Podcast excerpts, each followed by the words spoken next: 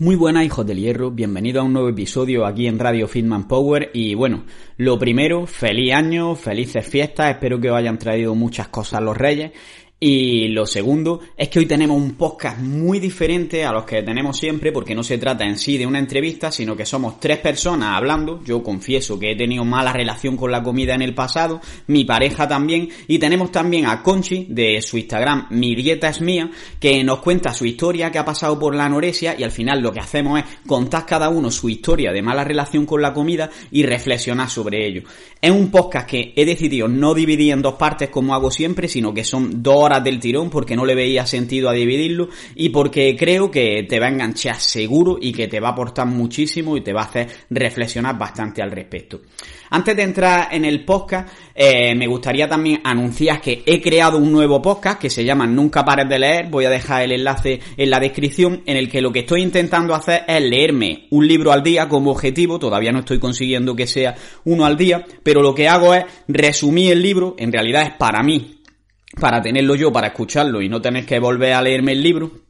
Pero ya que estoy, pues lo comparto con vosotros y es de mucha ayuda. Además, también mi pareja Marina, que sale en este podcast, también está haciendo estos podcasts sobre libros conmigo, así que vamos a tener ahí una barbaridad de contenido y en general va a ser contenido sobre los temas que normalmente tratamos aquí, porque son los temas que me gustan y obviamente sobre los que voy a leer. Por último, también decirte que puedes apuntarte a una clase práctica que estoy haciendo algunos lunes. Voy a dejar el enlace en la descripción. Y en esa clase práctica, pues lo que enseño es los principios básicos para hacerte una dieta. Y hacemos una dieta con uno de vosotros en directo. Y además os regalo un Excel que os permite hacer la dieta poniendo vuestros datos prácticamente en dos minutos. Así que si te interesa, si quieres apuntarte, eh, abajo tienes un enlace, dejas tu email y te llegará una notificación con la invitación, la fecha de de la clase, etcétera. Y nada, no me voy a enrollar más y os dejo con el programa de hoy. Escucha cómo suena, imposible va a llegar ya, nadie me va a frenar, ahora soy yo el que se va a levantar. Escucha suena. Muy buenas a todos, hoy vamos a tener un podcast algo diferente, no va a ser la clásica entrevista como la que tenemos todas las semanas prácticamente, sino que vamos a hacer algo distinto que va a ser que estoy aquí con Marina y también con Conchi. Y son dos personas junto conmigo, que en realidad Marina y yo no nos lo han diagnosticado, entiendo que a Conchi sí, y lo que vamos a hacer es contar nuestra historia, digamos, con trastornos de la conducta alimentaria o con mala relación con la comida en general, y después vamos a reflexionar sobre algunos aspectos. Pero lo primero que quiero que hagamos es que tanto Marina como Conchi os presentéis, así que, por ejemplo, Conchi, tú primero. Vale, pues yo, que seguramente a mí no me han, o sea, no han oído hablar de mí nunca, soy estudiante de nutrición humana, estoy ahora ya en cuarto curso, me quedan las prácticas y el TFG y más en línea con lo que vamos a hablar hoy, pues superviviente de un TCA. ¿Y tú, Marina? Bueno, pues yo soy Marina, eh, actualmente trabajo como, como enfermera y hace relativamente un año y pico que salí de, de, un TCA y todo fue gracias a que está aquí al lado mío que Carlos. Y bueno, yo tuve anorexia eh, cuando era más pequeña y bueno, y soy powerlifter. Eh, hablaremos, hablaremos de la importancia del, del, deporte en todo esto, entre otras cosas, porque en general, bueno, en mí yo ya hacía deporte, pero en vuestro caso creo que os ha ayudado bastante.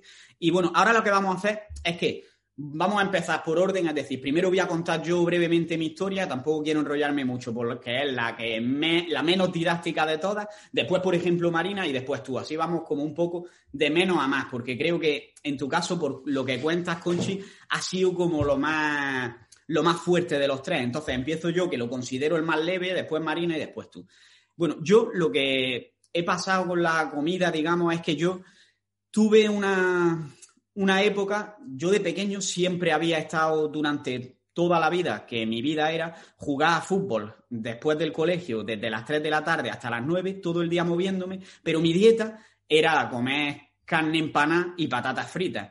Entonces, digamos que, que cuando llegué a la adolescencia, pues cambié un poquito esos hábitos, porque me eché novia, eh, empecé a tocar la guitarra y mi vida pasó de ser todo el día en movimiento, todo el día tocando la guitarra, a comer igual o peor al haberme echado novia, porque al final el fin de semana salía con ella a comer pizza y hamburguesa y pasé de estar todo el día moviéndome a no moverme nada, estando toda la semana tocando la guitarra. Entonces, cuando llegó la graduación de, de la ESO, creo que era, me había comprado un traje para ir al evento de la graduación. Y el traje, pues te lo hacían un mes antes y te lo hacían a medida. Pues llegó el día de la graduación y yo ni siquiera podía ponerme ese traje o me estaba súper apretado. Y había cogido como 5 o 10 kilos en, en cosa de un mes. Y ya en ese momento fue como que empecé a decir, tengo que hacer algo, mm, tengo que hacer algo porque yo no me he identificado nunca con una persona que se ponga gordo. Yo mm, de chico, mi imagen de cómo iba a ser de mayor era de una persona, digamos, con abdominales y eso no se estaba cumpliendo. Entonces, unos meses después fue cuando me apunté por primera vez al gimnasio y al principio, pues como todo el mundo. Hacía la rutina que me ponía el monitor, eh, la dieta pues no la cuidaba mucho, simplemente comía y poco a poco me di cuenta de que no estaba avanzando y dije, yo lo que quiero es que se me vean los abdominales. Y después de haber hecho muchos intentos por mi cuenta de seguir los consejos que me decía mi compañero del gimnasio de comer lomo embuchado nada más en la cena porque era proteína, de ir corriendo y volver al gimnasio, que eso sí me hizo perder muchos kilos, pero la verdad que los perdí y luego los recuperaba. Dije, mira, voy a buscar una dieta y me voy a poner en serio. Me acuerdo que estaba en época de exámenes además y dije, en cuanto haga el último examen, empiezo con esa dieta. La busqué en internet y en la dieta ponía literalmente, el objetivo de esta dieta es reducir la cantidad de hidratos de carbono al máximo para que de esta forma puedas perder grasa. Total, yo no le di importancia, simplemente cogí la dieta, se la di a mi madre y le dije, cómprame estos alimentos y la pegué en el frigorífico. Empecé a seguirla tal cual, desayuno, una, creo que eran unas claras de huevo y la mitad de gramos de tu peso corporal en avena. Es decir, yo pesaba por ahí pues 60 kilos a lo mejor, pues 30 gramos de avena. Después, eh, a media mañana, pues a lo mejor era una lata de atún y una pieza de fruta. Y ahí se acababan todos los hidratos del día. A partir de ahí era al mediodía un filete de carne, a, la, media tarde te tenías que comer, creo que también algo así tipo lata de atún y, y una gelatina cero. Y después por la noche pescado sin nada, ni siquiera verdura. Total, yo la primera semana estaba de puta madre porque había perdido dos o tres kilos en solo una semana y decía, madre mía, cómo me estoy viendo. La segunda semana también estaba flipando de cómo me veía en el espejo. La tercera semana ya se me veían los abdominales, que nunca se me había visto sin apretar, entonces yo estaba pletórico, estaba flipado, pero no me estaba dando cuenta de otras cosas que estaban pasando por detrás. Y era, por ejemplo, que cada vez que veía a mis padres comer algo, por ejemplo, de hidratos de carbono, que yo le había cogido ya ese miedo porque encima me había funcionado la dieta, pues yo me enfadaba con ellos porque le decía, es que no podéis ponerme esto aquí delante de la cara, o simplemente cuando me ofrecían me enfadaba con ellos, cuando querían pedir algo fuera, y tenía discusiones constantes. Además, eh, normalmente cuando sales con tus amigos tiende a que va a comer ese tipo de cosas, y también estaba alejándome de mis amigos. Cada vez salía menos con ellos, les decía que no, y todo era por ese miedo a comer hidratos o a comer algo que se saliese de lo perfecto, por así decirlo. Entonces, eh, a mí me había costado muchísimo perder esa grasa y tenía un miedo atroz a volver a recuperar esa grasa. Y mi madre ya llegó a un punto en el que me estaba diciendo, Carlos, tú lo que necesitas es ir a un psicólogo porque no es normal la obsesión que tienes con la comida y yo le decía, ¿cómo voy a necesitar a un psicólogo si lo que me estoy es cuidando, los que no tenéis ni idea sois vosotros? Pero llegó un día en el que yo me quedé aislado en mi casa, todos se fueron y yo me quedé allí solo, a pesar de que, como siempre, mis amigos me habían llamado para salir, pero yo les dije que no. Entonces, cuando estuve allí solo, como que me dio tal ansiedad que a lo largo de la tarde solo comía lo que consideraba que podía comer, pero me comí como nueve o diez manzanas. Y cuando volvió, empecé a pensar cuando volvió mi madre y le dije, ya llorando, vaya, le dije, mamá, yo creo que sí tienes razón y que tienes que llevarme al psicólogo porque yo creo que tengo ortorexia, que es lo que yo consideraba que tenía, porque era obsesión por comer saludable, no por comer poco. Entonces, eh, mi madre me dio la razón, pero por cuestiones de la vida no me llegó a llevar al psicólogo y ahí empecé a formarme y digamos que yo solo solucioné mi problema adquiriendo información correcta. Entonces, no sé si se puede considerar de verdad que llegué a un TCA o digamos que me quedé a las puertas, pero algo parecido hay. Así que ahora quiero que sea Marina quien cuente su historia y después tú, Conchi. Bueno, pues mm, yo toda mi vida eh, he sido una persona súper insegura, gracias a, Dios ya no lo soy tanto porque estoy yendo al psicólogo desde hace casi un año y la verdad es que ha sido bastante ayuda para mí. Aparte que también pues de la nada pues surgió el conocer a Carlos que también me ha ayudado muchísimo en, en el hecho de tener una buena relación con mi ambiente.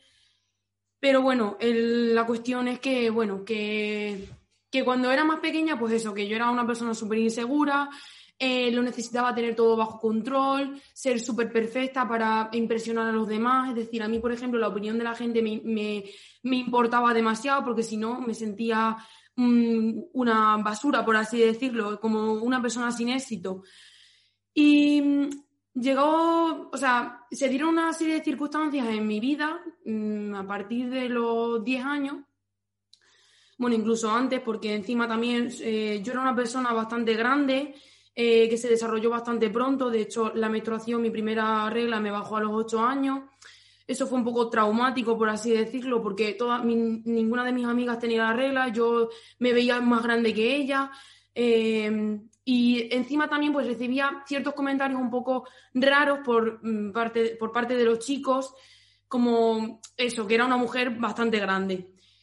Entonces, claro, es como algo que se te queda un poco ahí en la cabeza, pero claro, a esas edades como que tampoco le hace mucho caso.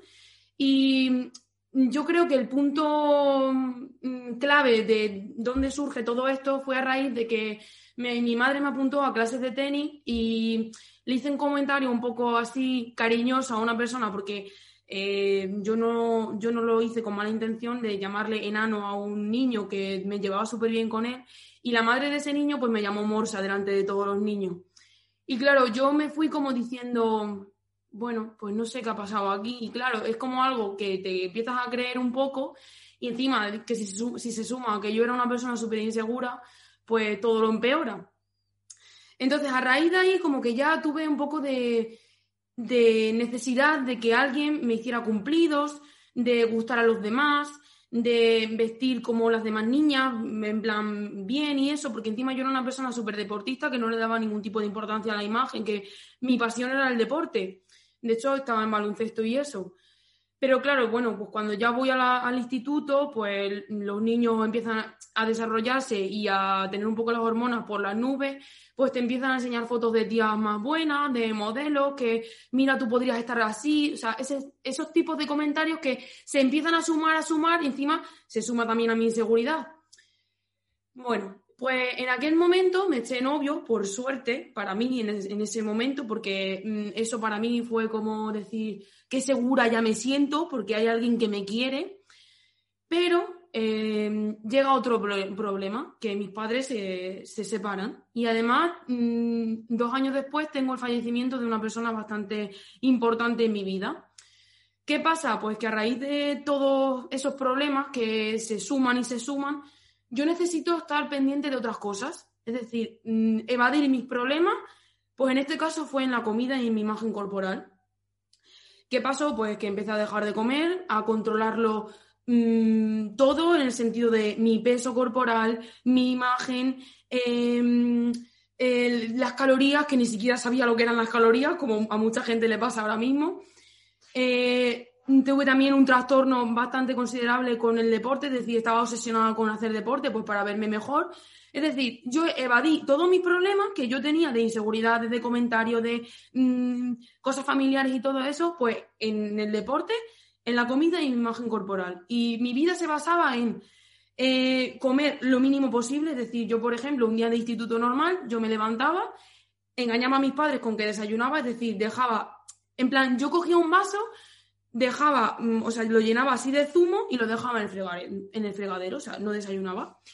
Yo me iba al instituto, eh, no me tomaba nada a media mañana e incluso había días que me tenía que quedar hasta las 5 de la tarde en el instituto sin comer nada. Pero es que luego llegaba, llegaba a mi casa y me comía, pues igual, dos macarrones, engañando a mis padres porque encima ellos estaban dormidos en la siesta.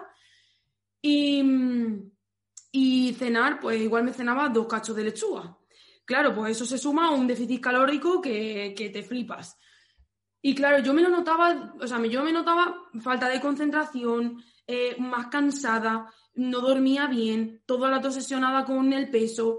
O sea, me pesaba pues igual cada hora para ver si había adelgazado, había engordado y ya con engordar 200 gramos ya no quería salir de mi casa porque ya había, estaba gordísima. O sea, tenía una distorsión de mi imagen bastante considerable.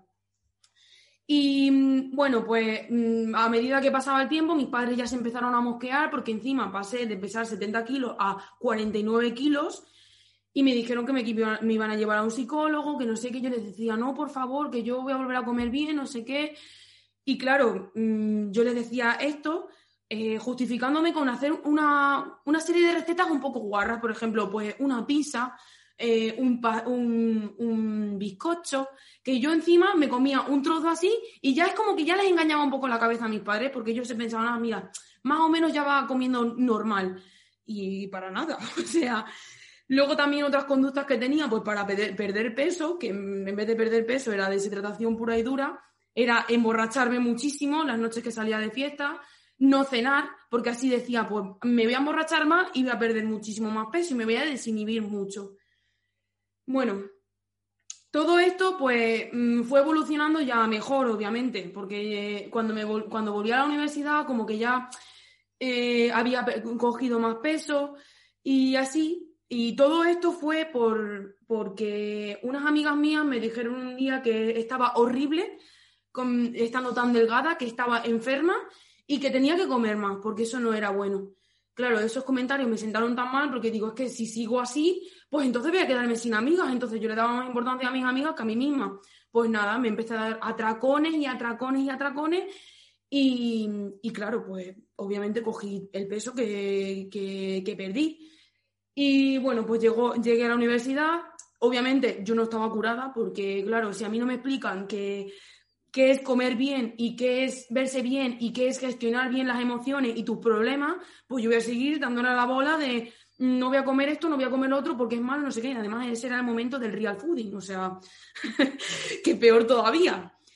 Eh, entonces, claro, yo me hice amigas de, en la, hice amigas en la uni, mis amigas me veían como diciendo que no comes muy bien, no sé qué. Claro, yo estaba súper incómoda cada vez que salía a comer con mis amigas fuera, pues yo me tenía que obligar a comer hamburguesas porque ellas las comían porque si no me echaban la bronca.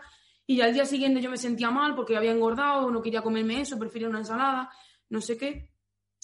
Y bueno, pues gracias a no sé cómo, descubrí muchas cuentas de Instagram que me salvaron el culo aquí, por ejemplo, la de Carlos, aunque antes de Carlos, pues fueron.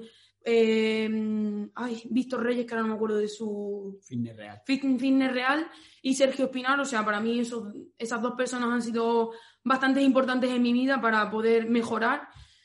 Y, y otra de las cosas que me hicieron ese punto de inflexión de decir, mira, mm, voy a cambiar mi vida por salud, no, y voy a mejorar. Y fue, Carlos. O sea, Carlos a su podcast para mí ha sido un ángel caído del cielo. Sobre todo dos podcasts que tiene, bueno, tres. Uno que habla con Miguel Ángel, Miguel Ángel Florido, con Luna de Vainilla, que es del TCA, y con María Casas. Entonces, a raíz de ahí, yo dije, voy a cambiar, voy a mejorar mi alimentación, porque esto no puede seguir así, yo necesito ver las cosas de otra manera. Y empecé, pues, bueno, pedí asesoría a Carlos, empecé a relacionarme mejor con mi ambiente, con la comida, con el deporte.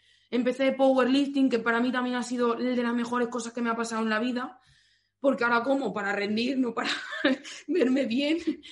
Y, y, bueno, gracias a Dios también pues empecé en la cuarentena a ir al psicólogo y creo que es la mejor cosa que he podido hacer. Y bueno, pues ahora mismo estoy en un punto de mi vida bastante bueno y, y feliz. Y esa es mi historia me he enrollado mucho, lo siento. Bueno, pero así se aprende más porque has contado toda la historia al completo. Te toca a ti, Conchi.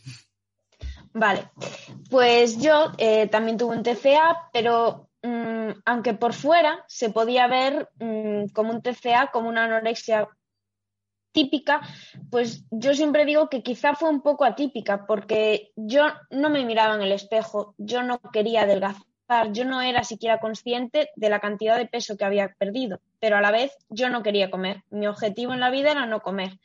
Todo empezó eh, con una depresión. A los 12 años yo empecé a caer en una depresión y una depresión bastante grave, con trastorno de ansiedad y todo. Básicamente, pues mm, me atasqué en ese paso entre la infancia y la adolescencia. Yo era una niña muy madura, muy sensata, muy responsable, pero a la vez no quería crecer. Mis amigas empezaban a jugar, a jugar no, a pensar en chicos, a maquillarse y yo mm, me daba miedo. No sé por qué, me daba miedo empecé a caer en una depresión por eso, por verme tan distinta a todo lo que me rodeaba, sentía que no encajaba. Mm, yo disfrutaba en el colegio cuando nos llevaban a ver un museo, a mí realmente me interesaba lo que nos pudieran contar y me veía totalmente rara y empecé a caer, pues eso, en una depresión, con un trastorno de ansiedad. Además de, bueno, yo ya arrastraba un estrés, un trauma con el tema dormir, era incapaz de dormirme porque mm, para mí mm, yo podía aprender a dibujar, podía aprender matemáticas, pero el hecho de vete a la cama y duérmete, yo era, ¿y eso cómo lo hago? Y cuanto más intentas dormirte, menos te duermes. O sea, ya era una niña un poco conflictiva, pero aún así ningún pediatra sospechaba que a mis 12 años pudiera estar cayendo en tal depresión. Y lo que me hizo esa depresión fue que fui perdiendo el apetito y fui, entre comillas, perdiendo un poco de peso. Nada problemático, pero seguía perdiendo peso, seguía perdiendo peso porque nadie le encontraba el tratamiento a esa depresión. Y se culminó todo con una gastroenteritis que ahí de verdad perdí bastante peso y digamos que ahí me empezaron a presionar para que comiera más. El pediatra me dio batidos, mis padres también se empezaron a preocupar porque ya en la cabeza de todos empezaba a aparecer la palabra, esta niña lo que tiene es una anorexia cuando yo realmente, pues mm, para mí la comida no era importante, simplemente no tenía hambre. Y con la ansiedad, pues me empezó a sentar mal la comida, porque mm, basta que te estén insistiendo para comer, que la hora de la comida sea una batalla, una discusión constante, para que evidentemente me sentaba mal. Yo me acuerdo que decía mm, garras en el estómago que sentía y gases y de todo, que me dolía la barriga y le tenía miedo a comer y a la vez, pues como estaba en esa depresión, pues yo lo que sentía era eso, que lo único que importaba era que yo tragara y tragara y tragara y cuanto más mejor, porque nunca era suficiente, y, mis sentimientos de mm, me quiero morir, mm, estoy cruzando la calle y pienso que ojalá me atropellase un coche y se, y se acabara esto. Me despertaba por la mañana y lo único que hacía era mirar el reloj a ver cuándo era la hora de volverse a la cama para que acabase el día y bueno, entre picos y flautas, pues yo que no le encontraba un sentido a la vida, hice eh, de no comer el objetivo de mi vida. Y soy muy perfeccionista y ya lo era por entonces, con lo cual me volví realmente buena en, en, ese objetivo. Y ahí sí me siento muy identificada con lo que contó Marina. Por ejemplo, yo también engañaba y mentía con la comida. Y a lo mejor eh, incluso pues tonterías como encontrar un papel de una chocolatina por la calle y metértelo en la mochila de me la he comido yo. Eh, tirar comida, escondértela pues incluso en las mangas donde pudieras. Eh, porque mm, sin pensarlo, yo no era consciente del daño que me estaba haciendo, yo no quería adelgazar, simplemente mm, tenía miedo a comer porque me sentaba mal, me dolía, la barriga o yo psicológicamente me condicionaba ya por ese miedo que tenía para que me doliese y lo único que importaba era que comiera. Entonces, pues el objetivo de mi vida fue no comer. Y lo dicho, era muy buena en ello. A lo mejor eh, en dos días lo que comía era medio kiwi en el momento más, más crítico. Comí 1,50 que mido ahora, llegué a pesar pues unos 30 kilos, pero sin mirarme al espejo, sin ser consciente. No fui consciente del peso al que llegué y, de cómo me había quedado cuando, pues eso, en ese punto tan crítico, pues mis padres eh, fueron valientes, no me ingresaron en un hospital, eh, me dejaron quedarme en casa, pero sí eh, ingresé en un centro de día. Yo iba a las 12 de la mañana y me recogían sobre las 6 de la tarde. Y claro, ahí mm, pues me trataban ya como tal como anorexia, porque sí, daba el perfil tal cual. Mm, y claro, las psicólogas allí pues me preguntaban pues lo típico de cómo te veías en el espejo y tal, y, yo estaba totalmente perdida. Al principio de nuevo lo que sentí fue eso, otra vez, es que ni siquiera aquí encajo. Y, pero claro, al hacerme tantas preguntas de cómo me veía, de cómo tal, pues yo me acuerdo que incluso la primera vez que me lo preguntaron, mm, pues yo le dije, no, yo no estoy enferma, yo no tal, porque yo es que pensaba que no estaba tan delgada, pero porque no me había mirado al espejo. Pero en ese momento, ese día, me miré al espejo y empecé a ser consciente de que tenía frío a todas horas, de que mm, tenía pelo por todo el cuerpo, de que me sentaba en una silla que no tuviese cojín y me dolía.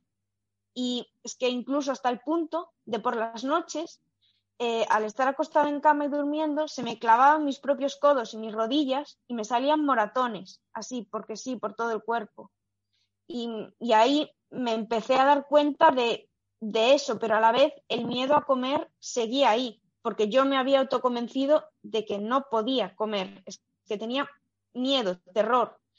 Por un lado, quería, quería recuperarme, quería salir de ese centro a toda costa, pero tenía miedo, muchísimo miedo. Y al entrar en ese centro después, pues digamos que empecé a también adquirir algunas conductas que veía que tenían compañeros de allí, como por ejemplo el hecho de pues no sentarse.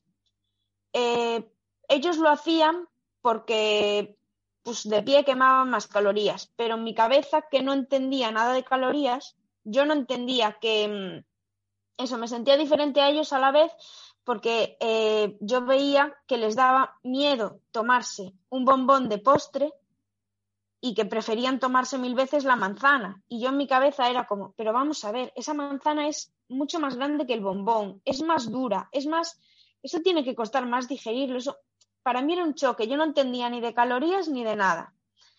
Pero eso, el estar de pie quema más calorías. Entonces en mi cabeza, pues entonces haré mejor la digestión, a lo mejor así. Mm, tenía un cacao tremebundo, no entendía nada, pero quería salir de allí. Mm, y bueno, al estar allí también otra cosa que adquirí fue mm, muchísima rigidez con la comida, muchísima. Para mí se convirtió en un trabajo, literalmente. Eh, me servían el plato y yo tenía que acabarme ese plato, me daba igual lo que fuese.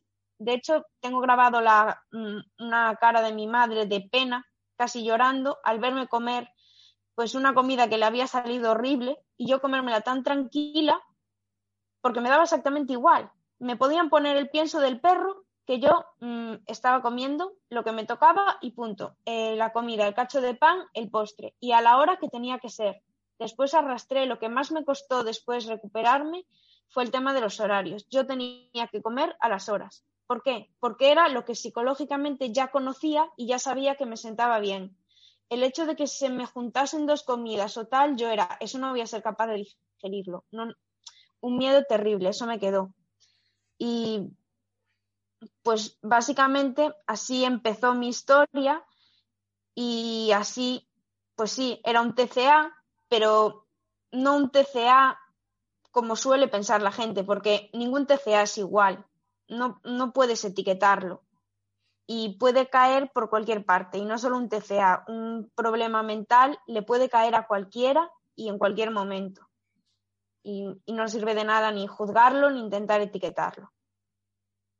Y bueno, luego las, ya con las preguntas seguiremos un poco más. De hecho, esto que dice último de que un TCA, digamos que no es una etiqueta, eh, me hace reflexionar porque en realidad es algo que se asocia mucho con la comida simplemente y en realidad el problema de raíz no está en la comida, solamente la comida es la consecuencia, digamos porque, por ejemplo, en mi caso era que había perdido mucha grasa y tenía miedo a recuperarla. Digamos que era falta de autoestima. En el caso de Marina también, pero en tu caso es un caso súper especial porque a ti lo que te pasó era que tenías depresión y como muchas personas con depresión en realidad, perdiste el apetito. Entonces dejaste de comer y eso fue lo que preocupó a tu familia, empezaron a generarse conflictos y a partir de ahí tú generaste asociaciones negativas con, la comida, entonces cada vez le cogiste más miedo a comer y lo que era simplemente una, una depresión por la reacción que se tuvo ante, ese síntoma de la depresión al final, se convirtió el síntoma en la propia enfermedad, por así decirlo. Entonces, eh, al final, en vez de poner el foco en la depresión, se puso en la comida y ya en vez de tener dos problemas, tuviste, en vez de tener un problema, perdón, tenía, tenía dos. Sí, sí, totalmente. Pero es más, te voy a decir una cosa. Después, eh, la depresión, el hecho de cuando me empecé a recuperar de la depresión, porque en cuanto yo mm, me obligaron literalmente a comer y empecé a comer, pues fui viendo que más o menos no pasaba nada. Ojo, que no pasaba nada comiendo esas cosas y en esos horarios, que estaba comiendo mucho y conseguí recuperar eh, peso relativamente fácil, pero con esas normas, porque yo sabía que con eso eh, mm, estaba bien. Mi miedo era salirme de eso. Pero entonces, eh, pues en ese proceso de irme recuperando, pues digamos que los lazos familiares en casa, pues también mm, se estrecharon mucho. Yo no, mm, de hecho, yo tenía un montón de traumas y, de cosas de pequeña, era una niña bastante peculiar en cuanto a pensamientos, y, pero no hablaba, no exteriorizaba nada de eso, me lo guardaba todo. Y quizá por eso acabé como acabé. Y a raíz de estarme recuperando en ese proceso, digamos que empezamos a hablar como familia más, eh, nos unimos muchísimo como familia y quizá eso me ayudó sin tratar la depresión, porque a mí en ese tiempo no me estuvo viendo un psicólogo para tratar la depresión. Y el trastorno que tenía con la alimentación, pues se fue tratando, digamos, colateralmente, porque básicamente empecé a comer, pero es lo que empecé a comer, pero no se trató un poco el miedo a la comida, exactamente, porque solo me, daban sesiones de miedo a la comida en cuanto a comerme una galleta, pero es que, oye, a mí a lo mejor una ensalada enorme de grande con la lechuga cruda y el tal, pues a lo mejor me daba más miedo. Y, pero bueno, la cosa es que recuperé ese peso y gracias a mejorar la relación en la familia, digamos, entre comillas, salí de la depresión, lo cual a su vez fue un arma de doble filo, porque como en muchos casos de TCA tuve mis recaídas. Y en mi caso las recaídas, pues ya no fueron tanto dejar de comer como, mm, pues la recaída más fuerte que tuve fue porque descubrí que haciendo deporte me sentía bien y se convirtió en un, arma de doble filo porque hacía muchísimo deporte. Yo cada vez que notaba, mi depresión no estaba sanada bien, yo cada vez que notaba que se me oprimía el pecho o que sentía ansiedad, pues a lo mejor cogía y empezaba a subir y bajar escaleras. Porque pues el chute de endorfinas me sentía bien, momentáneamente, pero me sentía bien o cogía y, me ponía a hacer sentadillas, cosas así. Y claro, empecé a bajar de peso. Otra vez lo mismo. Eh, mis padres insistían con la comida. Yo mm, ahí, digamos que por rebeldía y por el malestar que tenía dentro, pues me rebelaba y no quería comer. Quería, comía, comía mucho más que la otra vez, pero digamos que tampoco me excedía o no comía lo que necesitaba para la cantidad de deporte que estaba haciendo. Era una guerra contra el mundo, contra mis padres, pero lo que quería decir también es que, de nuevo, esa recaída también tenía un trasfondo que también es difícil de ver, y es que yo, la vez que me recuperé, la primera vez, recibí todo el cariño de mis padres y todo el apoyo. Y yo creo que, bueno, y después hablándolo con, un psicólogo, porque después ya sí que fui a un psicólogo para tratar eh, la depresión, pero posteriormente incluso a esta recaída, pues sí me di cuenta de que yo lo que buscaba en esa segunda recaída, y lo buscaba intencionadamente, era recuperar todo ese cariño y toda esa atención, porque es lo que inconscientemente necesitaba, inconscientemente lo había vinculado a ese proceso de cuando estoy débil, cuando estoy tal, me dan cariño. Pero claro, la segunda vez mis padres ya veían que, no, que esta niña mm, se está rebelando y, no está comiendo porque no quiere. De hecho, tengo muy grabado eh, alguna vez que, pues esto, espontáneamente yo le pedí a mi madre un abrazo o algo así, un poco en broma, y ella no me respondía por mal. Mm, no lo hacía mala leche ni nada, pero era lo que le salía. Me decía cosas como, yo cambio abrazos por kilos, traducido. Cuando te recuperes y te pongas bien, te doy el abrazo. Entonces no me estaba saliendo la jugada como, como yo quería. Y entonces, pues aún la exageraba más. Y no, eso. Vale, digamos que consideras que en ciertos momentos como que te hiciste dependiente de tener el cariño para poder salir, digamos, en realidad de esa depresión, o más bien para taparla, pero en algún momento llegaste a, eh, digamos, salir por tus propios medios y si es así, ¿qué herramientas utilizaste? Porque sé que las hay. Eh, pues mira, yo creo que mi camino fue, mm, si tú piensas en un camino de una línea recta, pues yo fui haciendo así todo el rato y pero fui llegando, fui recibiendo ayuda de muchos sitios, mm, pasé por un montón de psicólogos. Eh, tengo que decir que solo, solo llegué a conectar con una, pero claro, mm, yo estaba con altibajos constantes de me recupero, me vuelvo a caer, me vuelvo a recuperar y esta fue la última psicóloga con la que estuve y con esa fue con la que llegué a conectar, pero antes de llegar a ella pues yo iba, pues por ejemplo, descubrí que el deporte me calmaba muchísimo. Pues fui aprendiendo a gestionarlo a base de, vamos, a base de hostias, literalmente. Eh, por ejemplo, cuando empecé en el gimnasio, me acuerdo que me motivaba muchísimo y me ayudaba mucho incluso a comer el hecho de yo quiero volverme fuerte por fuera porque sé que por dentro no lo soy.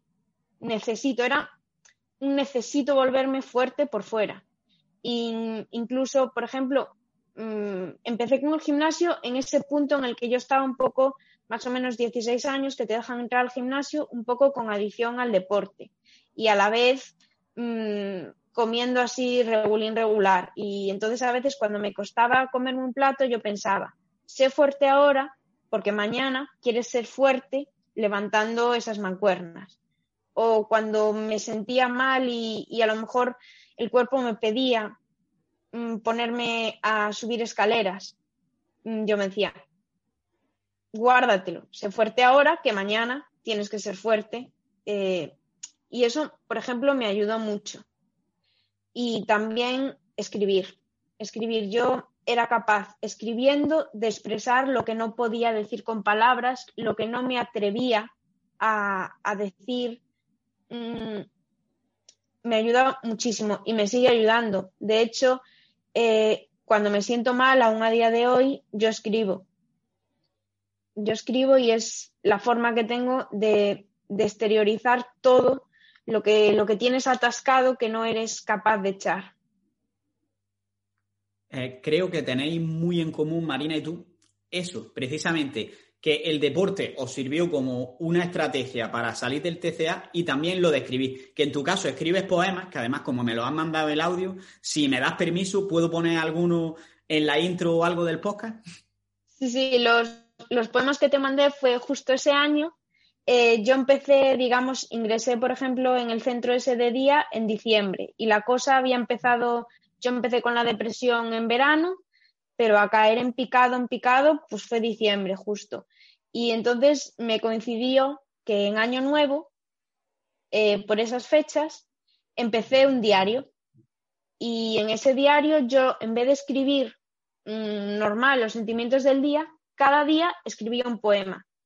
Y mm, los audios que te envié, de hecho, son, cogí el libro y leí algunos días. Y son esos, literalmente, los escribí ese, ese año, con 13 años, fueron los primeros poemas que escribí. Descubrí que, que una forma que tenía de exteriorizarme. Y si me preguntas por qué me ayudaba, pues yo creo, y por qué me sigue ayudando, que es porque el lenguaje literario no tiene normas. Así como estamos hablando ahora y yo mm, pues tengo que decirte cosas coherentes. No te puedo empezar a poner metáforas. Pero en cambio, escribiendo no hay normas. De hecho, me acuerdo que eso, yo estaba en la ESO por esas fechas, primero, segundo de la ESO, y estudiando literatura, pues me quedó muy grabado que los autores en los poemas podían inventarse palabras, cambiar la ortografía de las palabras, y, y es eso básicamente lo que yo siento cuando, cuando escribo, que puedo expresar lo que yo quiera sin ninguna atadura. Puedo poner a la otra persona en contexto, porque un sentimiento es algo subjetivo que no le puedes poner un nombre o una palabra. De hecho, los sentimientos, digamos, que más he visto en los poemas, que los está escuchando esta mañana precisamente, eran precisamente como libertad, sentirse extraña y algo más he visto, pero es que ahora mismo no lo encuentro. Pero eso eran los, las dos, como digamos, los dos sentimientos que, que, más se repetían en los poemas, que como digo, pondré alguno por aquí. Pero bueno, Marina, que lleva mucho rato callada. Eh, tú también has utilizado lo de escribir, no en escribir literatura, pero sí en digamos, tenés como una especie de diario y también el deporte. Cuéntanos tú cómo te han ayudado las dos cosas. Pues mira, lo de escribir, mm, justo lo que ha dicho Conchi, porque de hecho mi psicóloga me recomendó la escritura, que yo creo que antes yo también escribía, lo que pasa que, bueno, más bien en redes sociales y tal, que no viene siendo lo mismo, pero ahí es como que liberaba un poco esa mierda, por así decirlo, que tenía en mi interior y bueno, cuando empecé a ir al psicólogo, mm, me dijo mi psicóloga, ¿por qué no empiezas a escribir? Y, o sea, ella me lo planteó como escribir, porque yo también tengo trastorno por ansiedad. Y claro, ella me dijo que cada vez que tuviese ansiedad o tuviese una emoción eh, alegre, eh, pues de estar súper contenta o que haya salido el sol o lo que sea, que escriba todos los días. Eh, poniendo en el papel los pensamientos que se me vienen, que se me pasan por la cabeza, porque normalmente cuando tenemos algún tipo de emoción no nos damos cuenta del por qué tenemos esa emoción. Entonces, bueno, mm, en cuarentena, que es cuando peor he estado, eh, empecé a escribir todos los días, incluso dos veces al día. Y es que, o sea, ahí podías plasmar, plasmar todos los pensamientos que tenías sin, sin o sea, sin el miedo que se tiene a ser juzgado. Porque claro, tú cuando le...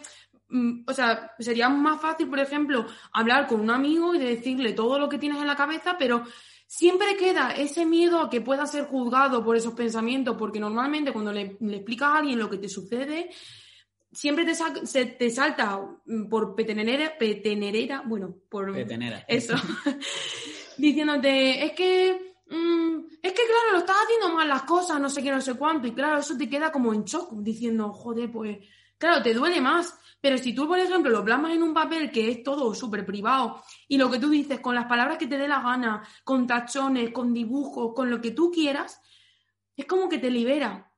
Y además te hace mucho, mucho más reflexionar porque ves el problema desde fuera. Es decir, es como si salieses de, de ti mismo y digas, pues tampoco era para tanto.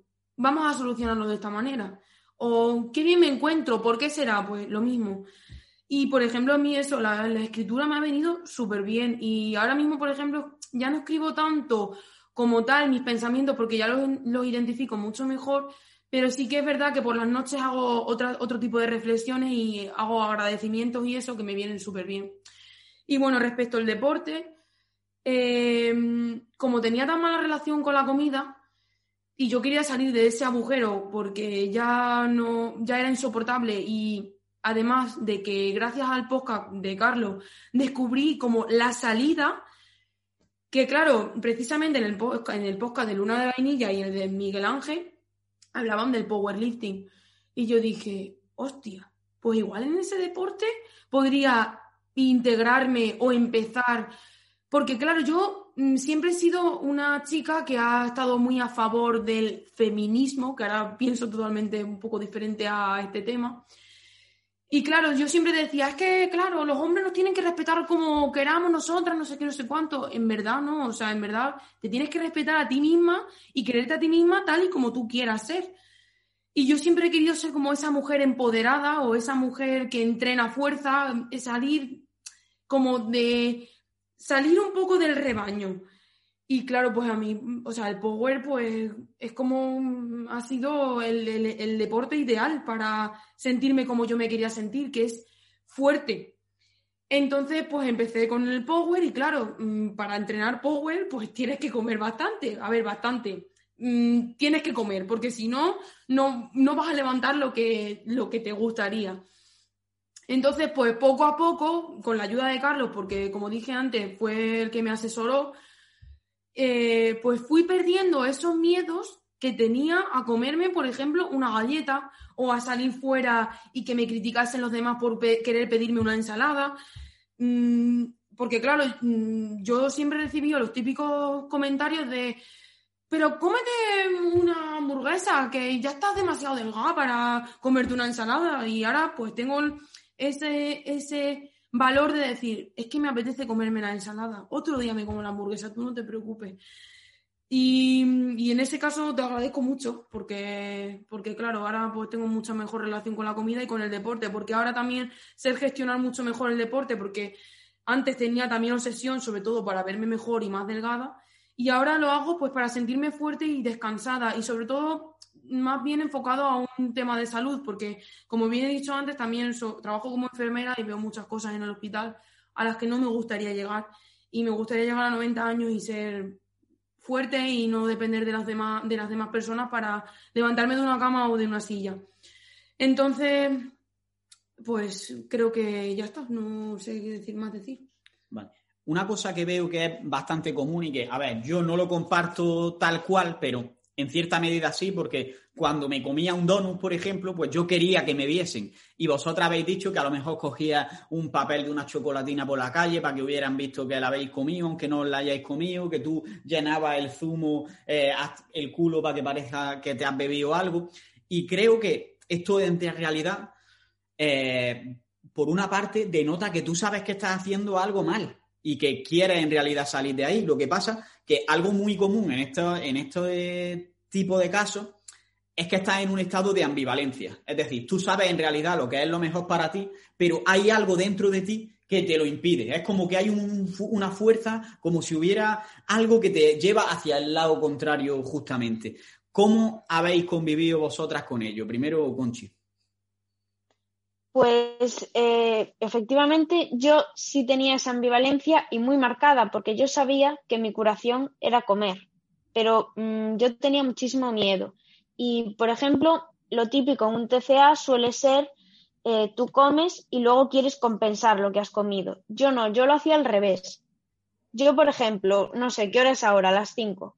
Eh, pues a las seis y media tenía que merendar. Pues yo ya estaba temblando de miedo, ya estaría ahora temblando de miedo, eh, voy a tener que merendar, a ver cómo me sienta, eh, me mandarán comer algo más de lo que suelo comer, va a ser diferente, mm, ya me estaba rayando. Llega la merienda, eh, me la como, me enfrento a ella, soy capaz.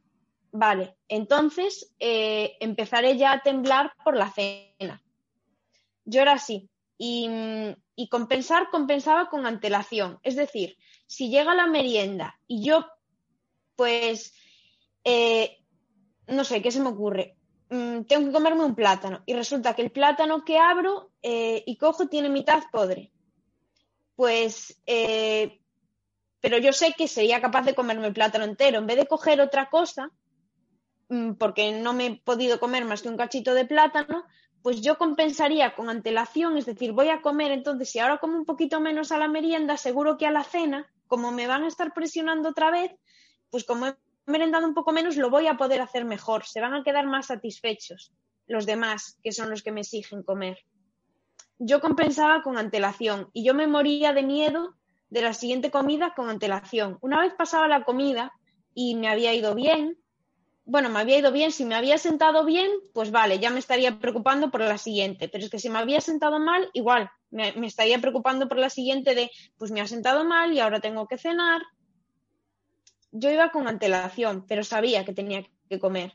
Y de hecho, pues en cuanto empecé a ser consciente de lo delgada que estaba y ya te digo, los moratones, el frío que tenía, yo quería salir de ahí, pero era como si me estuviera ahogando mm, porque me faltaba el aire, no conseguía con aire me refiero a, ese bienestar, digamos, eh, conseguir salir de donde me encontraba. Me faltaba el aire y entonces, pues cuando te está faltando el aire, lo que quieres es o respirar o morirte de una vez. Mm, yo me sentía constantemente en ese, en ese ahogamiento, porque era el miedo por una comida, viene esa comida, me va bien, me tal, pero es que no hay, no puedes parar, porque ya viene ya va a haber otra comida. Después del desayuno viene la, comida, después la merienda, entonces mm, me ahogaba muchísimo. Y claro, mm, esa ansiedad y ese nerviosismo pues tampoco iban a favor ni de que te sentara bien la comida, ni de que consiguieras relajarte y recuperarte y, para nada. Entonces, pues digamos que vas acumulando después cosas que te van haciendo un clic, reflexiones que vas haciendo, cosas que oyes, el ver a tus padres sufrir, pues poco a poco vas, al igual que un vaso se va llenando hasta que explotas y empiezas a caer en picado, pues después un vaso se va llenando poco a poco hasta que llegas a hacer ese clic, yo lo llamo así, hacer ese clic, y pues digamos que estás ya más cerca de recuperarte que de volver a caer. Aunque luego vuelvas a tener una recaída, pero que empiezas a, tener un poco de aire. Y es, es una batalla constante hasta que, pues un día, de repente, mm, a mí me gusta verlo como que te haces más fuerte que lo que te llevó a caer esa vez. Estás en una batalla, en un ring de boxeo y vas ganando un asalto, perdiendo otro, ganando un asalto, perdiendo otro, hasta que pues un día ganas el campeonato de verdad. Eh, a ti, digamos que ese clip, por lo que me has contado y por lo que he escuchado de ti, eh, te lo hizo un relato que no lo has contado antes en tu historia y me habría gustado que lo hubieses contado y ahora es el momento de que lo cuentes. Porque, por ejemplo, Marina, sé que, sé que fue un podcast, pero en tu caso, cuéntanos lo que fue exactamente, cuéntanos ese relato. Pues eh, primero os voy a decir cuándo lo escuché. lo escuché Mm, ese año en el que estuve tan mala, eh, fue en diciembre cuando estuve así tan mala, y ese verano, pues yo había ido recuperando peso bastante rápido. Estaba en esa situación de que yo ya comía, comía mucho, pero tenía que ser a las horas y lo que tocaba y tal. Y ese verano, mi abuelo mm, nos decidió llevar de vacaciones a Cádiz. Yo, pues, hacía mucho que no iba de vacaciones, desde los seis años o tal, lejos, y nos llevó a Cádiz.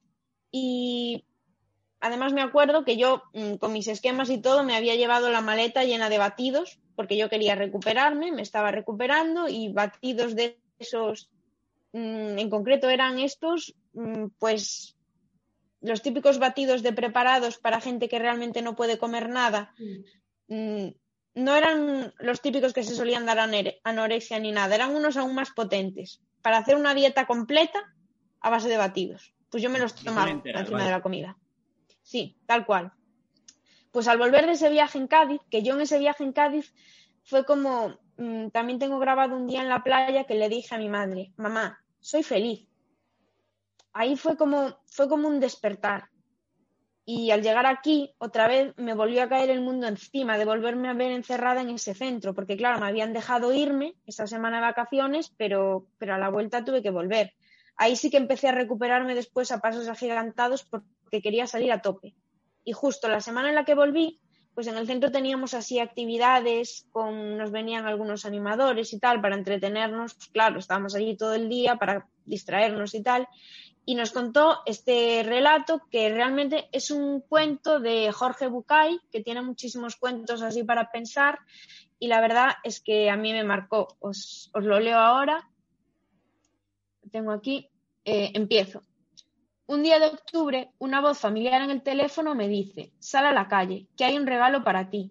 Entusiasmado, salgo a la ventana y me encuentro con la sorpresa. Es un precioso carruaje estacionado justo frente a la puerta de mi casa. Es de madera nogal lustrada, tiene rajes de bronce y lámparas de cerámica blanca. Todo muy fino, muy elegante, muy chic. Abro la puerta de la cabina y subo. Un gran asiento semicircular, forrado en pana bordada y unos visillos de encaje blanco le dan un toque de realeza al cubículo. Me siento y me doy cuenta de que está diseñado exclusivamente para mí. Está calculado el largo de las piernas, el ancho del asiento, la altura del techo. Todo es muy cómodo y no hay lugar para nadie más. Entonces miro por la ventana y veo el paisaje. Por un lado, el frente de mi casa. Por el otro, el frente de la casa de mi vecino, y digo, qué fantástico este regalo, qué bien, qué lindo. Y me quedo un rato disfrutando de esa sensación. Al rato comienzo a aburrirme. Lo que se ve por la ventana es siempre lo mismo. Me pregunto, ¿cuánto tiempo puede uno ver las mismas cosas? Y empiezo a convencerme de que el regalo que me hicieron no sirve para nada. De eso ando quejándome en voz alta cuando pasa mi vecino, que me dice, como adivinándome, ¿no te das cuenta que ese carruaje le falta algo? Yo pongo cara de ¿qué le falta? Mientras miro las alfombras y los tapizados. Le faltan los caballos, me dice antes de que llegue a preguntarle. Por eso siempre veo lo mismo, pienso. Por eso me parece aburrido. Cierto, digo yo. Entonces voy al corralón de la estación y le ato dos caballos al carruaje. Me subo otra vez y desde dentro grito. ¡Ea! El paisaje se vuelve maravilloso, extraordinario, cambia permanentemente. Y eso me sorprende. Sin embargo, al poco tiempo empiezo a sentir una vibración en el carruaje y a ver el comienzo de una grieta en uno de los laterales. Son los caballos que me conducen por caminos terribles. Cogen todos los baches, se suben a las veredas, me llevan por, barrios peligrosos. Me doy cuenta de que yo no tengo ningún control de nada. Los caballos me arrastran donde ellos quieren. Al principio, ese derrotero era muy lindo, pero al final siento que es muy peligroso. Comienzo a asustarme y a darme cuenta de que eso tampoco sirve. En ese momento veo a mi vecina, pasa por allí cerca en su coche. Me grita, te falta el cochero. Ah, digo yo, con gran dificultad y con su ayuda, freno los caballos y decido contratar a un cochero. A los pocos días asume las funciones. Es un hombre formal y circunspecto, con cara de poco humor y mucho conocimiento. Me parece que ahora sí estoy preparado para disfrutar verdaderamente del regalo que me hicieron. Me subo, me acomodo, asomo la cabeza y le indico al cochero dónde quiero ir. Él conduce, él controla la situación. Él decide la velocidad adecuada y elige la mejor ruta. Yo, yo mientras tanto, disfruto del viaje. Pues bueno, a mí me marcó mucho y por si alguien no lo había oído, el carruaje viene siendo tu cuerpo, los caballos, los sentimientos y el cochero, pongámosle que es la mente. Eh, yo cuando leí, o sea, cuando lo escuché por primera vez, me quedé impactada. Yo me había dejado arrastrar por esos caballos, literalmente, porque yo ni siquiera era consciente del daño que le estaba haciendo a mi carruaje.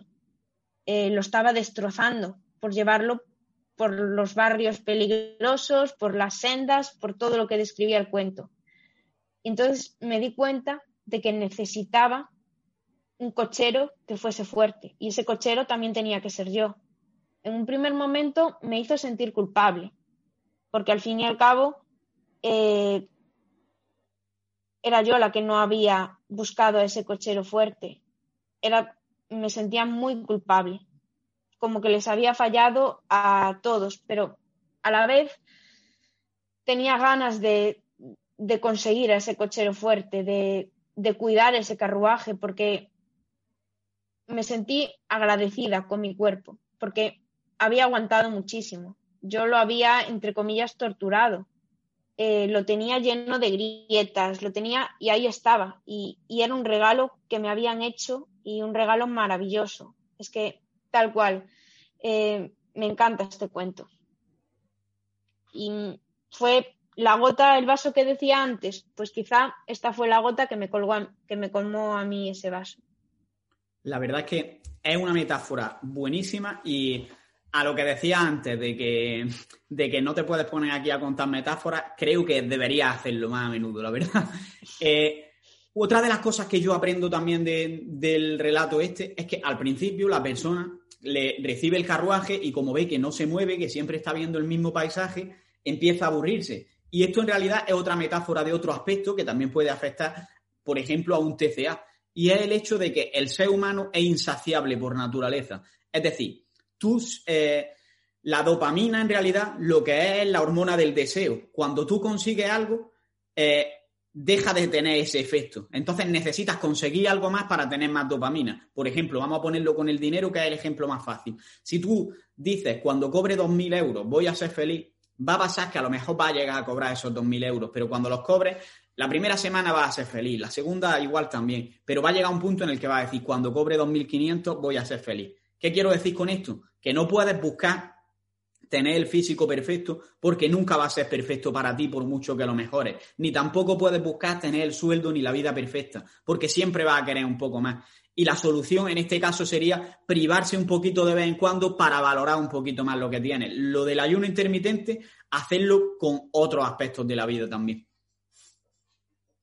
Eh, vale, hay otra cosilla que, que, volviendo al tema de la ambivalencia, creo que es importante tratar aquí, y es que normalmente somos conscientes de que, por ejemplo, una persona que, que, fuma sabe que no es bueno fumar, pero por otro lado tiene también sus razones para fumar. En este caso, tú tienes a tus caballos tirándote hacia un lado, aunque el jinete en el fondo quiera tirar para otro, aunque no fuese suficientemente fuerte en este caso.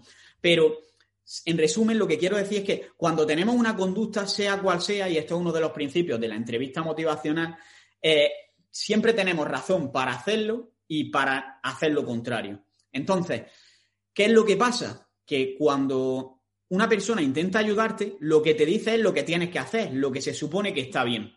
Y al final, cuando tú dices algo en voz alta, es la opinión precisamente a la que más peso le das. Entonces, si tú, por ejemplo, eh, eres una persona que fuma y sabes que fumar no es bueno, pero también sabes que fumar te calma, que fumar te ayuda a calmar la ansiedad después de comer, etcétera, etcétera, y yo te digo no fumes, tú me vas a responder con el resto de la frase, con la otra, los otros argumentos, los que tiene el demonio en vez del ángel. Entonces vas a decir en voz alta, sí, pero me relaja, me da placer, no sé qué. ¿Qué estás haciendo con eso? Darle más peso todavía a las razones que te llevan a tener la conducta inapropiada. Que lo mismo pasa en este caso. A ti te decían, tienes que comer, y precisamente lo que hacían es que ese conflicto alimentase todavía más ese miedo a comer. Entonces, digamos que ese reflejo que normalmente tenemos de decirle a las personas exactamente lo que tienen que hacer, lo que está haciendo es empeorarle un poco más. Y no culpo a nadie por esto porque todos hemos cometido ese error y es lo que te sale naturalmente. Pero es importante darnos cuenta de que no es la solución y no es la forma de ayudar a los demás. Entonces, la pregunta va por, si tuvierais que tratar con una persona en la misma situación que hemos estado nosotros en estos casos, que cuando te decían algo además tiende a hacer lo contrario, ¿cómo lo trataríais? Empieza tu Marina, por ejemplo, que lleva mucho rato callada. Es difícil, ¿eh? Empatía, ¿eh? Al final. A ver, yo normalmente, porque mi trabajo básicamente consiste un poco en eso, en dar un poco de educación para la salud. Obviamente mi libertad acaba cuando, la cuando empieza la de los demás. Entonces yo no puedo entrar en esa.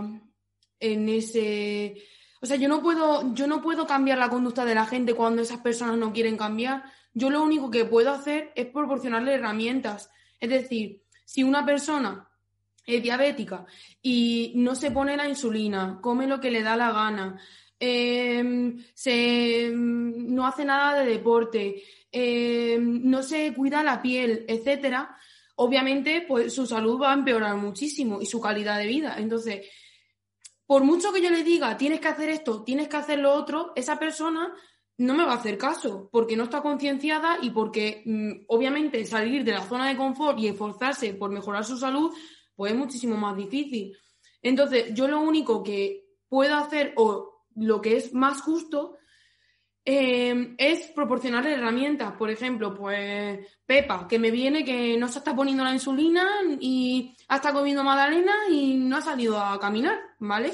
Pues yo que le digo, pues mira, Pepa, quizás te vendría, mm, bueno, quizás para tu tipo, para la diabetes, lo más recomendable o lo más aconsejable es que salieras a caminar con tus amigas, por ejemplo, eh, media hora, os toméis solamente un café, luego os quedáis charlando, no sé qué, pero no le tengo que exigir, oye, sal a caminar estos días a tal hora y no sé qué. Es como cuando hacemos, hacéis vosotros una dieta. Es decir, tú no le puedes exigir a una persona que quiere perder peso, pues tienes que comer lunes, martes y no, miércoles, no sé qué, esto, esto, esto y esto, sin saber lo que a ella le gusta, mmm, qué, qué mm, control emocional tiene, eh, qué problemas tiene en su casa, en fin, a ver, es que es un poco complicado, pero creo que la exigencia no va de la mano en este, en este caso. Yo creo que eh, los consejos o el proporcionar herramientas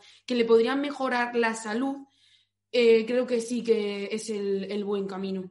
No sé qué opinión tenéis. Me he explicado un poco regulín, pero... Vale, sí, al final es darte la caña para que puedas pescar, digamos. Sí. Pero claro, mm. si a esa persona le cuesta utilizar esa caña, eh, lo que le va a pasar es que le va a generar más resistencia y va a dejar de hacerlo, porque al final no estamos hablando de algo que se haga una vez y ya está, sino que es algo que tienes que hacer día a día y te va a costar muchísimo más. Hombre, por ejemplo, una cosa que yo que sí que haría sería hablar con el ámbito familiar porque me imagino si ese ámbito familiar quiere a esa persona, le ayudará a cambiar. No creo que sean tan puñeteros de decirle que, no.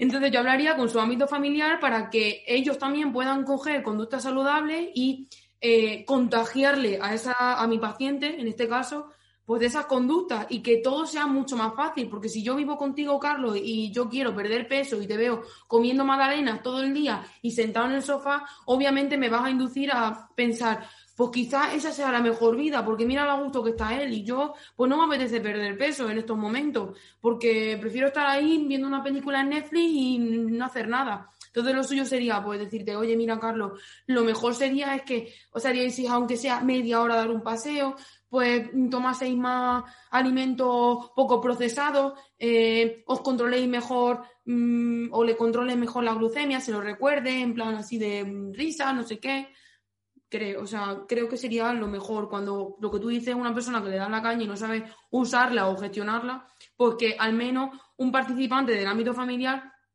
que, participe en ese, en ese cambio, porque seguramente que sea muchísimo más fácil. A ver lo que opina Conchi y ahora doy yo mi opinión. Vale.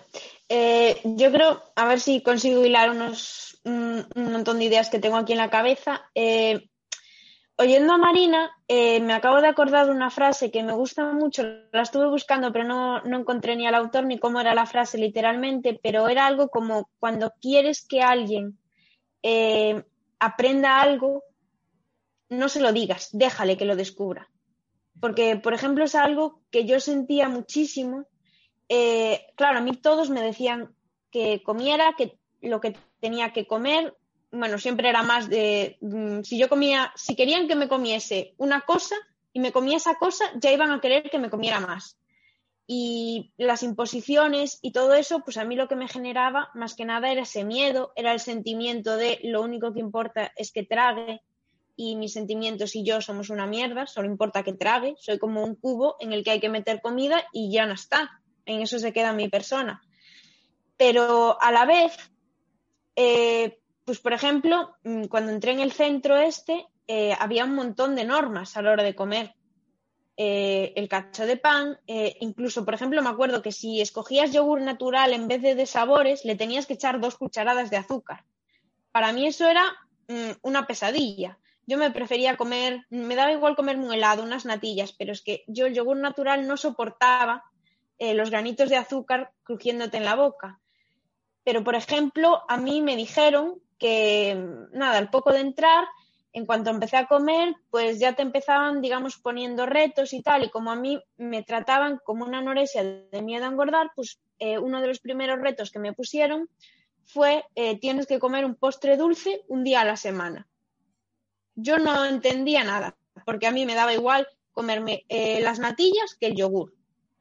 Entonces, por mí misma, como un acto de rebeldía de eh, no soporto que me impongas lo que me tengo que comer un día a la semana, pues mm, como un día me lo voy a tener que comer sí o sí, pues yo, eh, por darte en las narices o llámalo como quieras, por manifestarme, me lo voy a comer los siete días.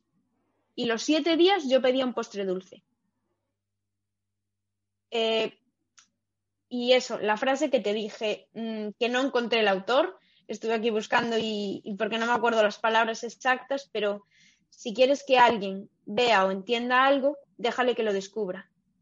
Entonces, yo creo que mm, tratar un TCA no lo vas a conseguir imponiéndole a alguien algo. Tienes que mm, guiarlo.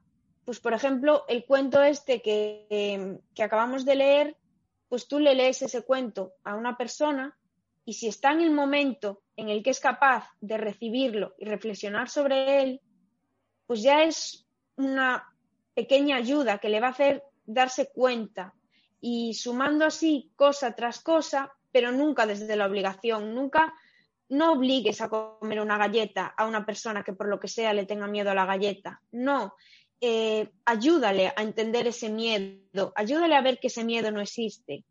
Eh, no le prohíbas hacer deporte que se suele hacer mucho, por ejemplo, personas con anorexia que te prohíban hacer deporte, que te prohíban ir a dar un paseo, que te... No, hazle entender que si quiere hacer deporte, su cuerpo es como un coche, un coche necesita gasolina para funcionar, pues su cuerpo, si quiere moverse, también necesita esa gasolina. Hacer entender, como en todo, vamos, hacer entender. Muy de acuerdo. Al final, lo que tenemos que entender es que en cualquier cambio de conducta las reglas eh, lo que te hacen es empeorar esa conducta, por así decirlo. Porque si yo a ti te prohíbo un alimento, tú precisamente lo que vas a tener es más ganas de, de comer ese alimento. Y cuidado porque aquí seguramente estén escuchando esto bastantes dietistas.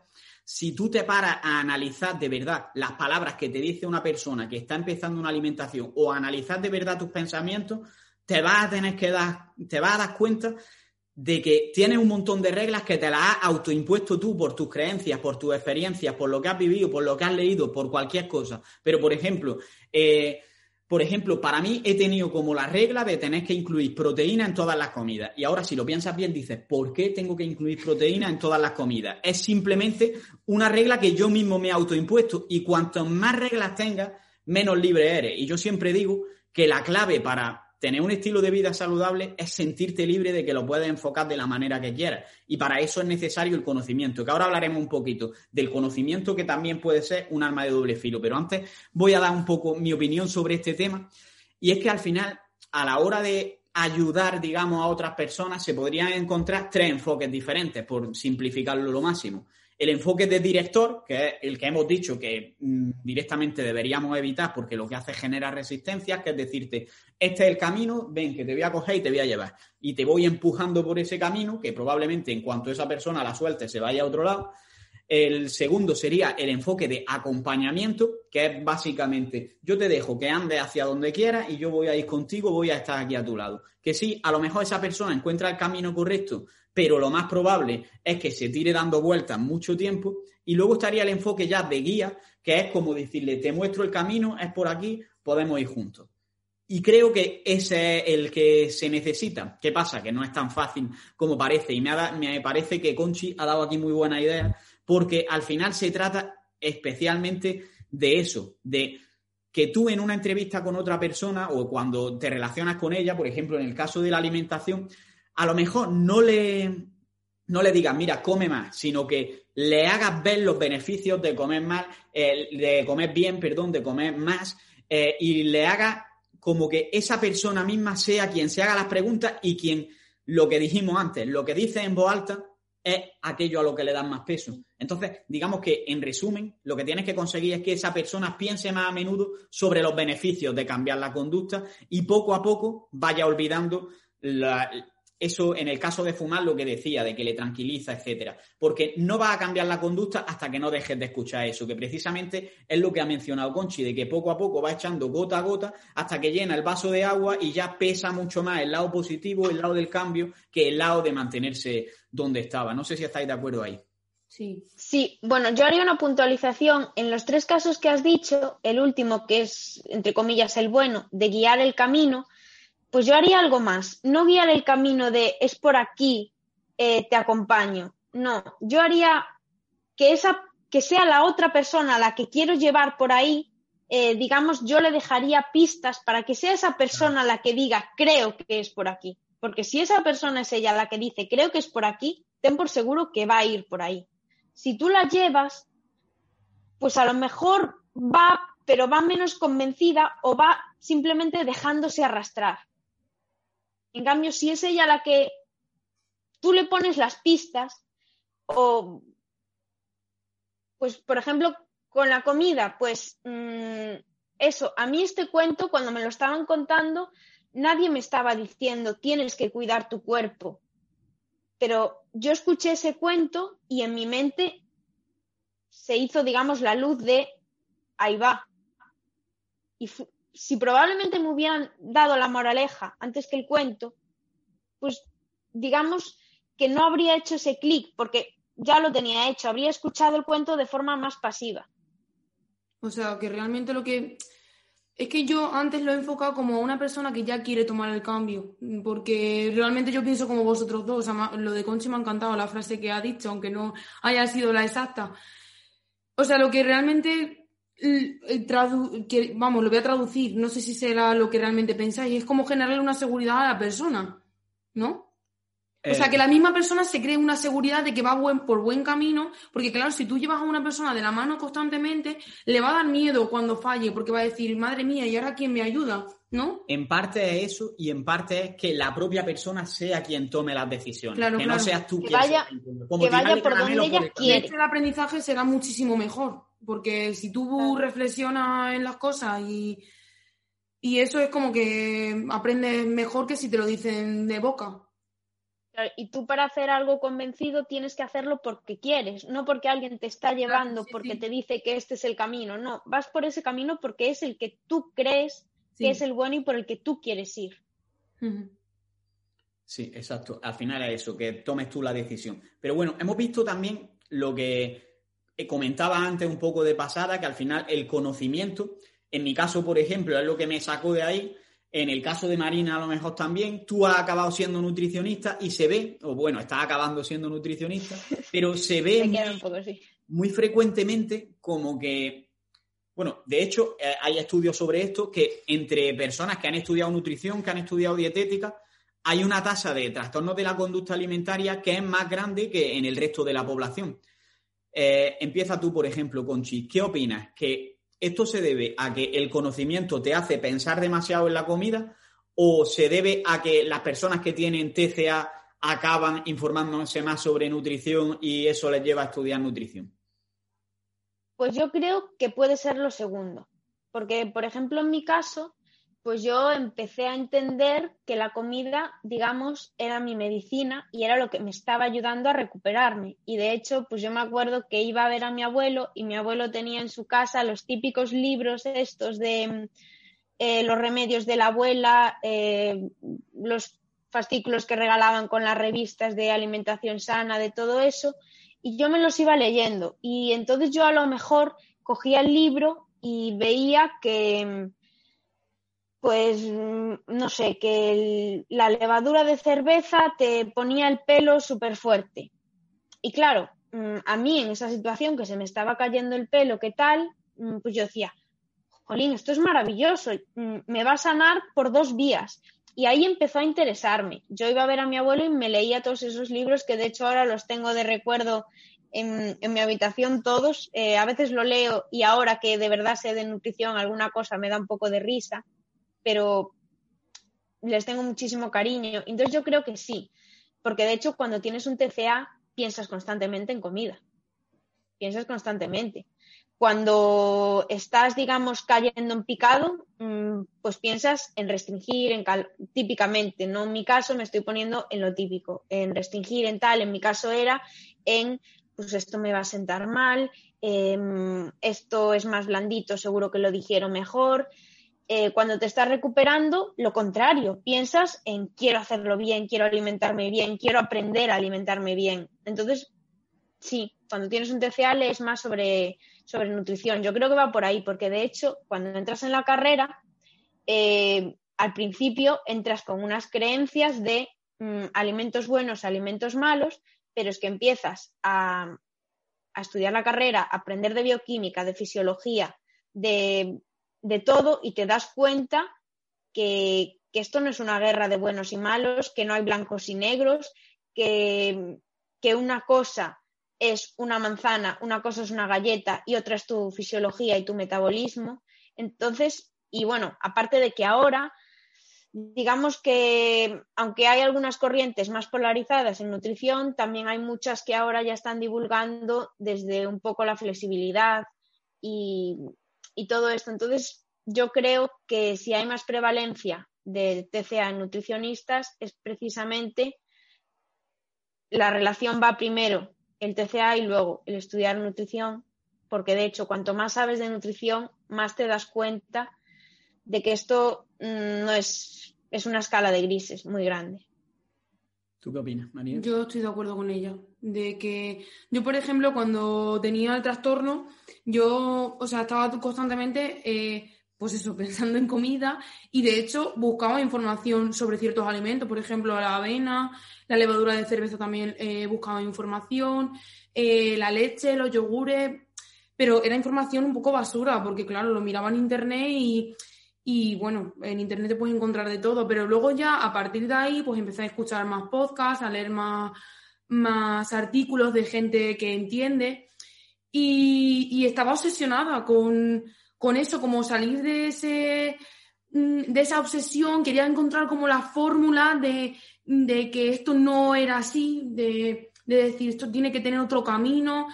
Y, y yo creo que, que, sí, la gente que tiene TCA, pues es como que se acaba interesando tanto por la nutrición, por eso, porque quiere como, o sea, tiene ese inconsciente de que algo no está funcionando bien y quiere encontrar la, la fórmula mágica para salir de ahí. Entonces, como que le interesa muchísimo el tema de la nutrición y por, en mi caso, por ejemplo, también el tema del entrenamiento me interesaba muchísimo porque como bien he dicho antes, soy una persona un poco perfeccionista, un poco no, bastante perfeccionista y es como que el hecho de mm, sentirme eh, en, buen estado físico y el hecho de presumir de que como súper bien, pues era como mi objetivo final en mi vida. Ya no, pero antes sí. Entonces era como buscar constantemente eh, todas las actualizaciones de entrenamiento y nutrición para yo sentirme como en ese sentido poderosa y salir de ese círculo negro en el que me encontraba. Y luego lo que tú dices, Conchi, te vas dando cuenta de que no es nada ni bueno ni malo, o sea, es totalmente individual para cada persona. Y eh, exacto, es una escala de, grises. O sea, nada ni es blanco ni es negro, es totalmente, pues, pues eso, dependiendo de, de cada persona para que os hagáis una idea sobre esto que decir, de que piensas mucho en comida, yo, digamos, cuando salí, después de comerme esas nueve manzanas, el siguiente paso fue que pues descubrí la dieta flexible y sabía que se podrían cuadrar macros y tú podías perder peso, ganar peso, hacer lo que quisieras y podías comer de todo. Pues yo te puedo decir que en esa época generé la capacidad de que tú ahora mismo me enseñas un bollo nuevo, a cualquier pastel nuevo que haya salido y me lo enseñas así y yo te digo, mira, los macros de eso son 50 de hidratos, 20 de grasa y 10 de proteína. Lo miro y te digo que tengo un error de más menos 5 gramos en cada cosa. Para que nos hagamos una idea de lo que llega, porque yo me llegué a aprender de memoria prácticamente los macros de casi todo. Es que era en plan, uy, pizza, pues me voy a mirar los macros de la pizza. Y me lo aprendía de memoria, para ya poder incluirla otros días sin tener que pensar tanto, para que nos hagamos la idea de lo que se piensa en comida. Eh, y yo creo que al final influye muchísimo esto de que cuando tienes el TCA piensas tanto en comida que acabas estudiando y te acaba gustando el tema porque además ves que te ayuda en tu vida y al final en realidad somos bastante egoístas y cuando aprendemos algo para nosotros, eh, digamos que nos gusta más que cuando lo aprendemos para los demás, pero ya que lo has aprendido también somos altruistas, por así decirlo, y queremos enseñarlo y ayudar a los demás. Pero creo que también influye mucho que cuando tú, aunque tú estudias nutrición, tú no llegas y sabes nutrición de un día para otro. Entonces, si tú, digamos, que empiezas a aprender con el afán de aplicar lo que aprendes y sobre todo ahora con las redes sociales, es muy fácil que empieces a coger información, no de estudiar eh, nutrición de la carrera, sino de estudiarla, digamos, por tu cuenta. Empiezas a coger información a picotazo, pum, pum, por aquí una cosa, por aquí que si la avena no sé qué, por aquí la dieta cetogénica, lo que sea, y al final te forma un cacao mental que tú empiezas a intentar aplicar. Y por ejemplo, en mi caso, cogí esa dieta en la que ponía que los hidratos son malos y a partir de ahí generé la creencia, que luego me costó muchísimo cambiar, de que no tenía que comer hidratos para perder grasa, porque es que encima me funcionó y eso reforzó más aún la creencia. Entonces, ¿qué es lo que quiero decir? Que es muy importante que si no tienes ni idea, te dejes asesorar por otra persona o que al menos te formes lo suficiente como para tener un conocimiento completo y que si no, lo que te va a pasar es que probablemente, incluso yendo a dietistas, lo que te haga es darte una lista de alimentos permitidos y prohibidos y lo que estás haciendo es generar más creencias en tu cerebro que después van a hacer que la siguiente vez que lo intentes sea un poco más difícil. Si vuelves a fallar, vas a haber generado otras creencias y la siguiente vez va a ser un poco más difícil. Y entras en el ciclo de que cada vez te va a costar un poquito más y se convierte al final en un círculo vicioso que acaba subiendo y bajando de peso, eh, empeorando y mejorando tu relación con la comida y al final final no consiguen nada. No sé si estaréis de acuerdo. De hecho, es que me estaba riendo un poco porque, claro, a mí me pasó que cuando empecé en Power, yo estaba obsesionada con en buscar información para ver qué tenía que comer para rendir lo máximo posible. Y claro, yo sigo a fricazos en Instagram, pues por ejemplo, Eneco, eh, Rubén Castro, eh, en fin, una larga lista de etcétera. Y claro, mm, son personas bastante eh, frikis en el ámbito y yo leía todas esas cosas que me parecían súper interesantes y yo lo quería aplicar en mi vida. Pero es que te obsesionas tanto con hacerlo perfecto, a la perfección, el llevarlo todo a o'clock, que lo acabas haciendo fatal. Porque quieres como abarcar muchas cosas en vez de hacerlo súper sencillo, que es estar en superávit calórico, meter bien de, de hidratos de carbono y entrenar y ya está. Y bueno, y de proteína y entrenar y ya está. Yo creo que a la mayoría de las personas, lo que dice Carlos ahora con el tema de Instagram, que se ha hecho un boom increíble, con el que mm, es que tienes que comer esto o esto no puedes comerlo, no sé qué. Por ejemplo, yo critico mucho ahora mismo el tema del real fooding porque eh, sinceramente es como una dicotomía, una dicotomía de sí o no. O sea, y creo que no tienes que dar ese tipo de información tan simplista creo que las cosas son muchísimo más fáciles y claro, para las personas que son de a pie, por ejemplo, te hablo de mi madre o de mi padre, que no tienen ni, la remota idea de nutrición o de entrenamiento, eh, acaban teniendo miedos eh, por la información tan simplista que vemos en las redes sociales o tan complejas.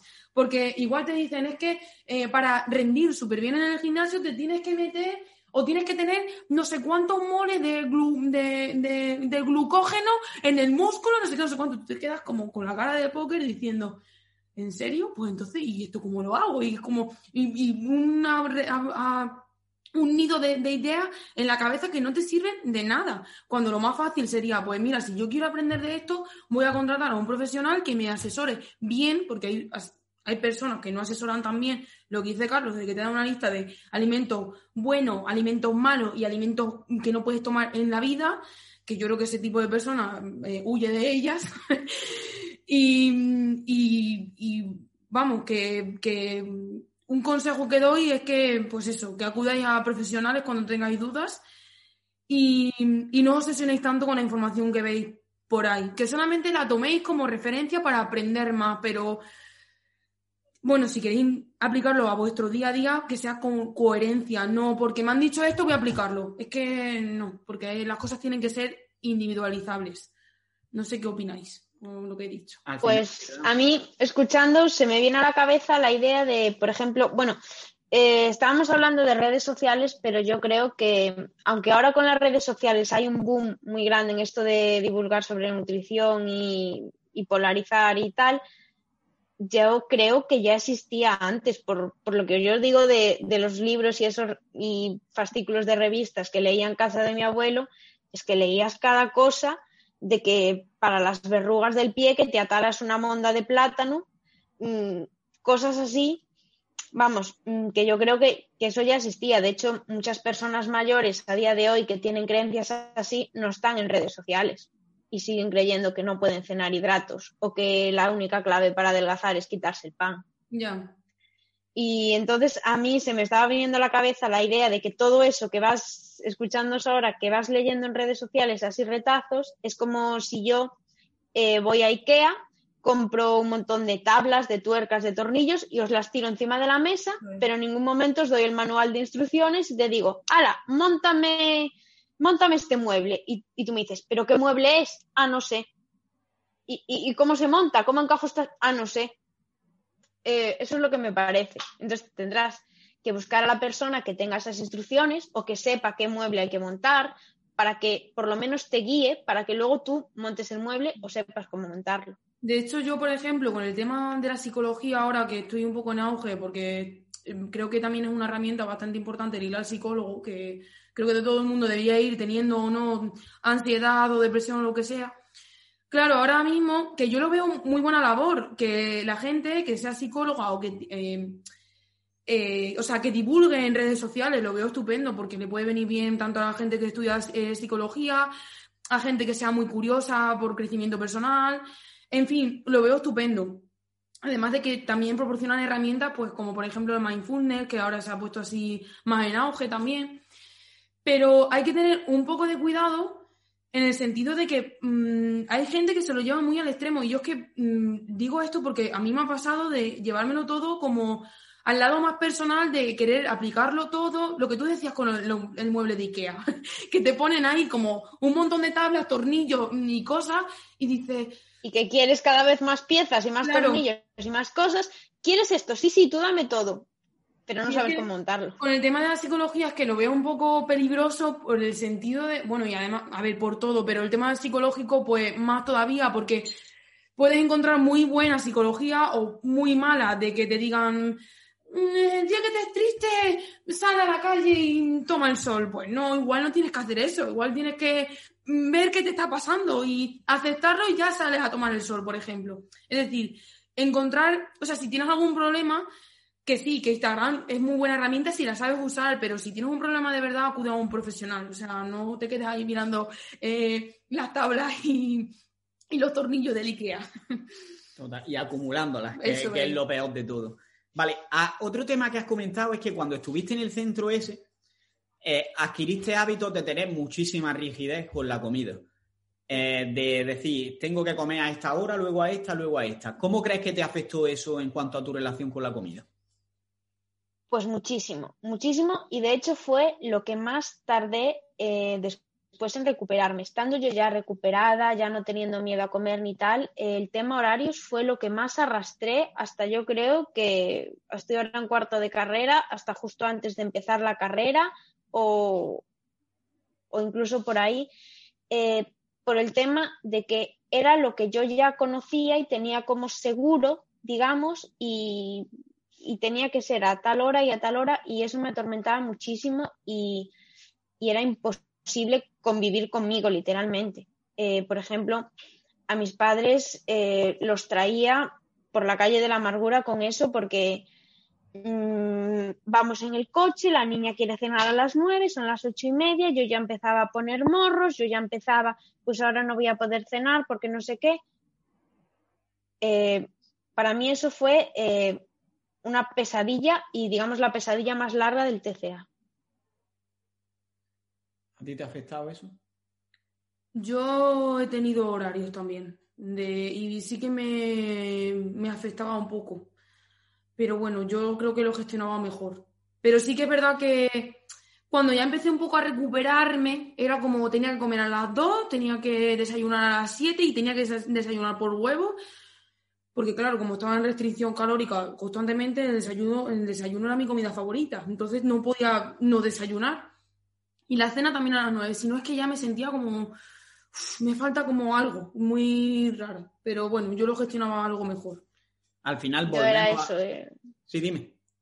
No, era eso, que por ejemplo, eh, no podía cenar tarde porque si no me iba a caer pesado y no iba a poder dormir bien. Y no podía retrasar una comida porque se me iba a juntar con la siguiente, por ese miedo que yo tenía a, entre comillas, comer. Y que anteponía el miedo, eh, ya no me torturaba tanto con el miedo a la siguiente comida y tal, siempre y cuando fuese en la hora conocida y todo lo normal. Si se salía algo de lo normal, ya me volvía a dar miedo. Y, por ejemplo, es que los horarios es prácticamente inviable pretender eh, mantenerlos todos los días, porque tienes imprevistos, tienes es y aparte mm, no era un margen de una hora arriba una hora abajo, no, no, era la hora tenía que ser. Y eso y obligaba pues a mis padres a seguir ese horario tan de pues no podemos ir ahora a comprar porque a lo mejor nos lleva dos horas y no llegamos aquí justo a la hora de así así todo. Al final lo que te das cuenta es que si te pones reglas obligatorias sin entender el por qué, digamos, son esas reglas, que en este caso no tienen ningún porqué, lo que hace es convertirte en un esclavo o en una esclava de esas reglas y generar miedo a todo lo que se salga de ahí. Un ejemplo muy básico, lo hemos vivido todos en realidad con la cuarentena del COVID en marzo. Eh, en marzo a ti te decían de salir de la calle y de hecho veía a mucha gente que no llegaba ni siquiera a salir para hacer la compra simplemente porque había un miedo brutal, porque tú sabías, eh, te habías pasado todos los meses en tu casa sin salir y era como que si salgo ahí fuera hay un bicho que, que nos está esperando. Y era porque te habías tenido esa regla durante tanto tiempo que ya lo tenías asentado. Sin embargo, ahora estamos saliendo todos y hay incluso más casos que, que antes pero la gente sale y es como si el bicho no existiera. Y en realidad sigue estando ahí fuera, pero como no hemos tenido esa regla, hemos, nos hemos expuesto al miedo, por así decirlo. Mm. Yo creo que dijiste reglas sin saber el por qué. Yo creo que sí que hay un porqué. El porqué es que te da seguridad. Claro. No sabes el porqué, pero la regla te da seguridad. pero no sabes por qué te da seguridad, es lo que quiero decir. Al final se trata de que comprendas los principios por los que utilizas una herramienta y no te fíes de la herramienta en sí. Es decir, yo sé que golpeando un clavo voy a, voy a clavar un martillo, pero si a lo mejor no tengo un martillo, sé que el principio es el golpeo, no voy a depender del martillo y puedo golpearlo con, pues, con un vaso duro, con una lata, por ejemplo, y podría clavar igualmente el clavo. Eso es lo que, me, lo que quiero decir. Con el vaso no te lo recomiendo. Depende del vaso. Bueno, sí. Vale. Eh, por último, me gustaría también que hablemos, antes de acabar, sobre qué cosas buenas os habéis llevado de todo esto. Por ejemplo, Marina, tú que has aprendido con todo lo de la anorexia, con toda la experiencia que has pasado, ¿en qué te ha aportado en tu crecimiento personal, por así decirlo? Conocer lo que quiero y a dónde quiero llegar y lo importante que es cuidarse. Eso he aprendido, sobre todo lo, importante que es cuidarse. Porque, a ver, yo tengo, por ejemplo, una conocida que tiene TCA y lleva bastante tiempo con el TCA y, es como, es conocida y además que tampoco la puedo decir, oye, mira, que tienes este problema, obviamente no puedo hacer eso. Y me da rabia porque digo, es que si supieras lo importante que es conocerse a uno mismo, mm, cuidarse, mm, o sea, relacionarse bien con el ambiente y, tener esa buena seguridad de que si te comes una hamburguesa un día o mm, si no entrenas eh, mm, los días que te tenías previsto en la semana, eh, es decir, si te sales de esa planificación que tienes todo el rato, que es lo más común en el TCA, lo feliz que serías y lo, y lo diferente que entenderías la vida, porque es que mm, yo me veo vistas atrás de lo delgada que estaba, lo delgada que estaba y lo maltratada que me encontraba y que yo me hacía sentir, que ahora me veo y digo, joder, lo que has cambiado, lo que has mejorado y, y, a dónde vas a llegar, que vas a llegar súper lejos y súper sana.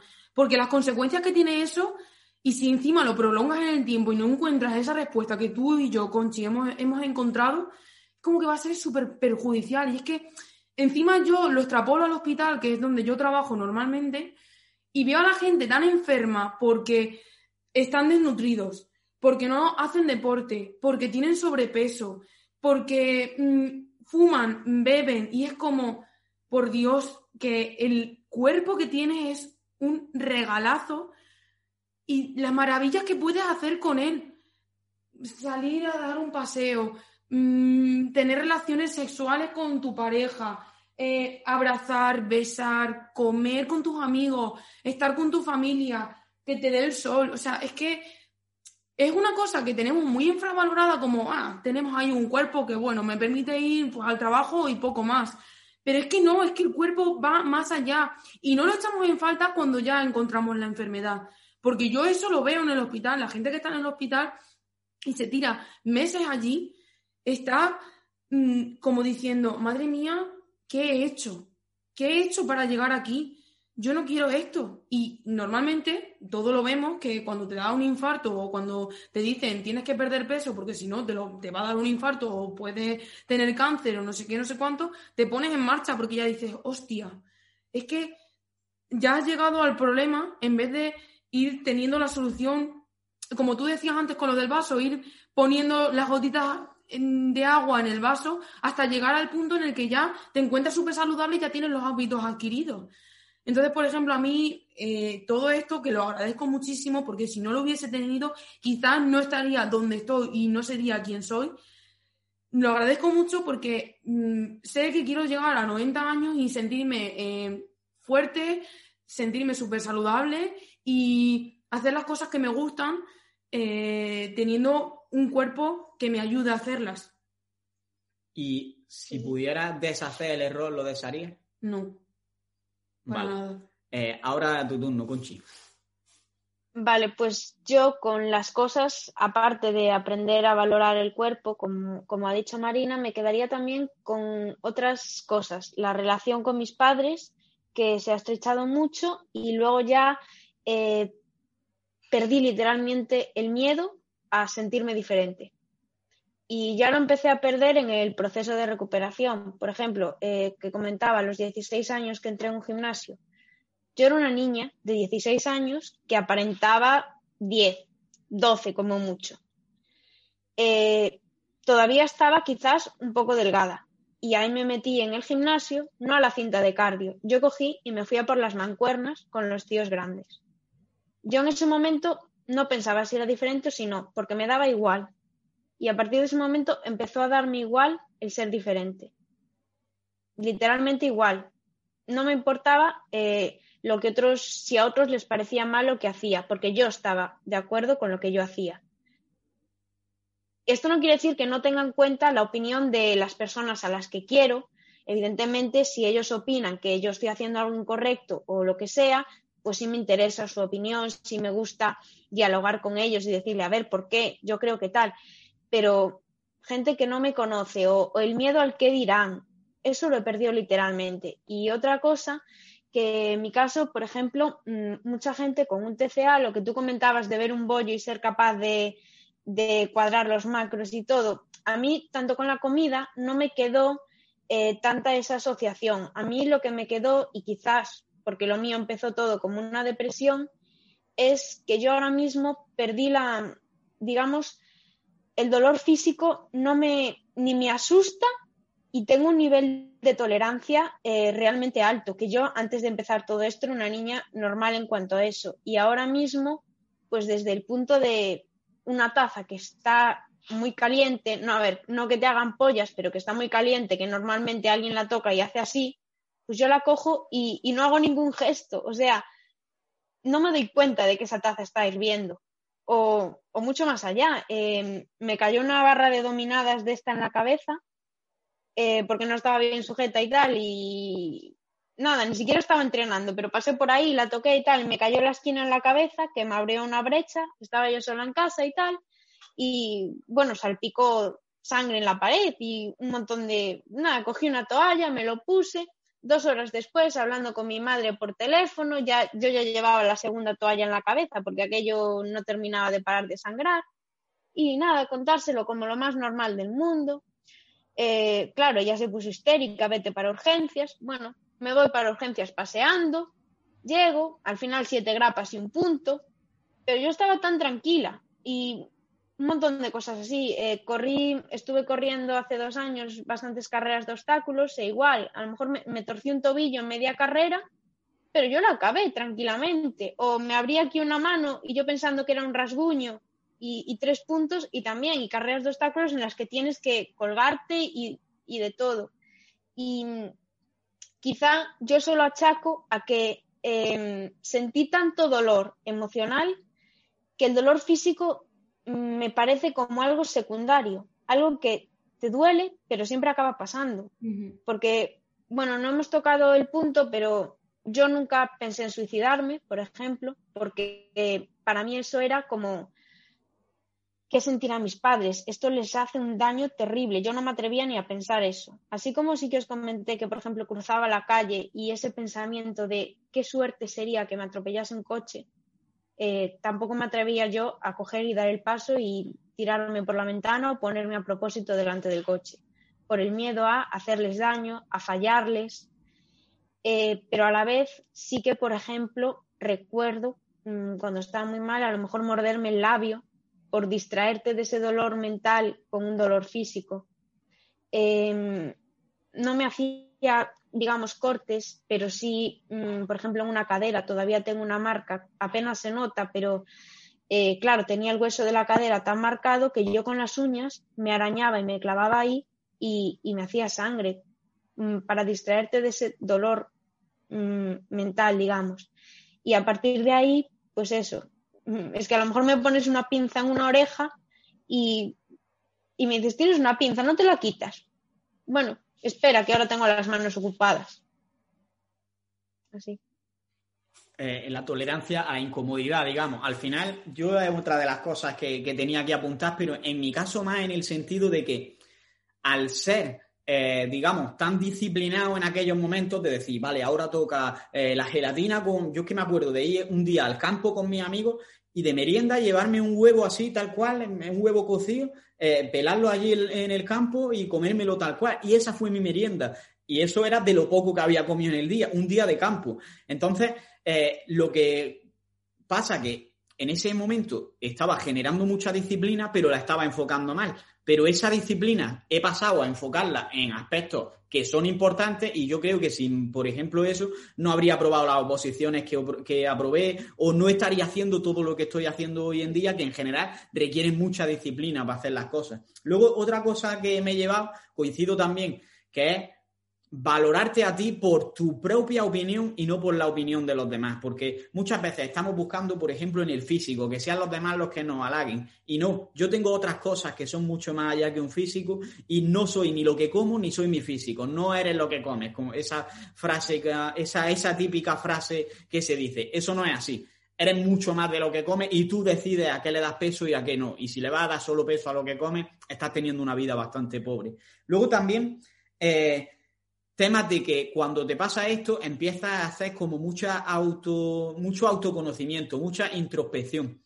Y eso me hizo conocerme, me hizo darme cuenta de lo que me gusta, de lo que no, de cómo reacciono ante diferentes emociones y eso me ha llevado a controlarlas mucho más y después también a, a digamos, conocerme a mí mismo lo que quiero en mi vida. Y gracias a eso he descubierto mi propósito, que yo hasta ahora simplemente había seguido como los cauces que te marca la sociedad, de lo que hay que estudiar, de lo que se espera de ti, de tener novia, tener hijos. Y ahora soy consciente de que da igual lo que espere la sociedad de mí, sino que soy yo el que tiene que decidir lo que yo mismo espero de mí lo que yo mismo espero de mi vida, porque es mía y solo la voy a vivir una vez. Y no te he preguntado a ti, Conchi, porque se me ha pasado, pero ¿tú lo borrarías del pasado eso? No, de hecho, eh, bueno, por lo que conté hace un rato, pues por ejemplo, em, cuando estuve así hace dos años, que estuve bastante metida en eso de correr carreras de obstáculos, a lo mejor a alguien le suena, eh, si, lo, si oye el, post, el podcast, por, me solían llamar super ratón. Y mm, bueno, por ejemplo, me di cuenta de que me gustaban tanto esas carreras porque yo veía la vida como una carrera de obstáculos. A mí no me gustaba correr. En la vida salía a correr. Yo no entrenaba carrera. Me parecía aburridísimo. Pero en cambio, las carreras de obstáculos me encantaban porque yo pasaba un obstáculo y estaba eh, corriendo en busca del siguiente para enfrentarme a él, para superarlo. Y mm, de hecho, me, me tatué aquí el corazón con el OCR porque porque me, parecía la definición de la vida, eh, con un cardiograma y tal y el OCR, porque la vida es una carrera de obstáculos y tienes que ir corriendo hacia el siguiente con la ilusión de enfrentarte a él, de retarte, de ver si eres capaz y una vez lo pasas, tienes esa satisfacción en el momento, pero no acaba ahí la carrera. Sigue corriendo y sigue buscando el siguiente. No correr sin rumbo, ir buscando el siguiente. Y creo que esta visión la tengo por el pasado que tengo.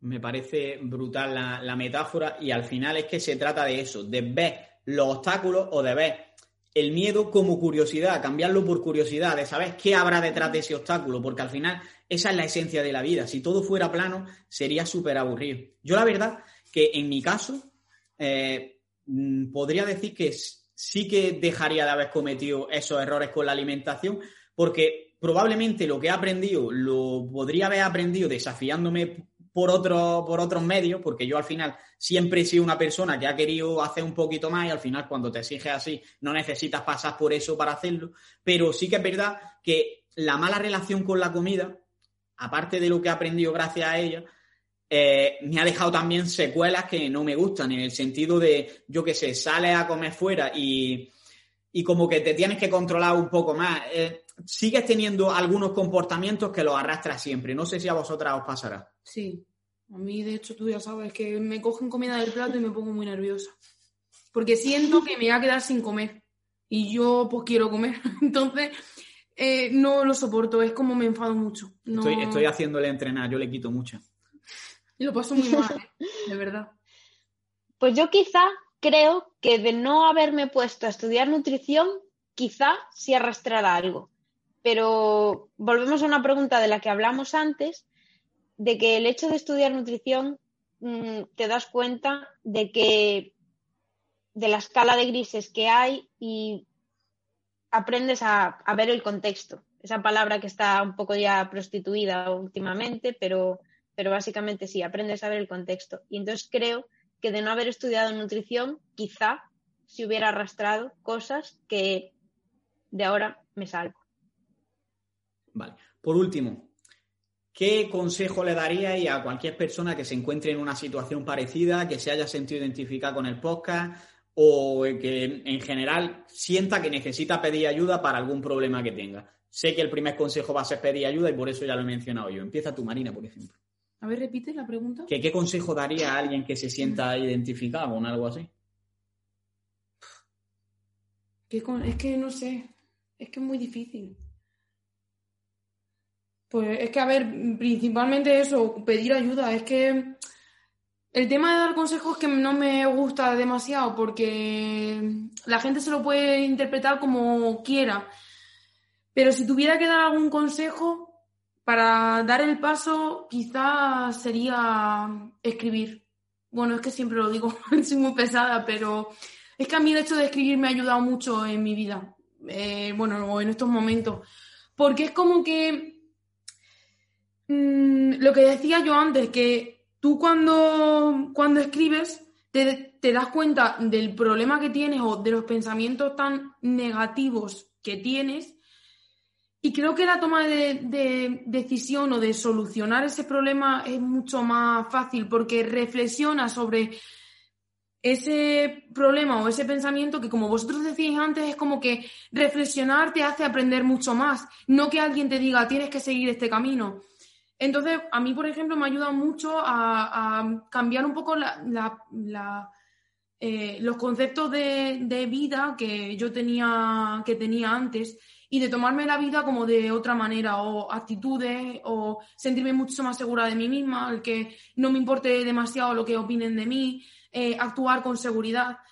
Entonces, yo creo que uno de los consejos que daría a una persona que se encuentre en esta situación sería que escribiera cómo se siente en cada momento que pues, se enfrenta, por ejemplo, a una comida o a una situación que eh, le genere inseguridad y otro consejo que le daría es que retomase una relación mm, progresiva con el deporte.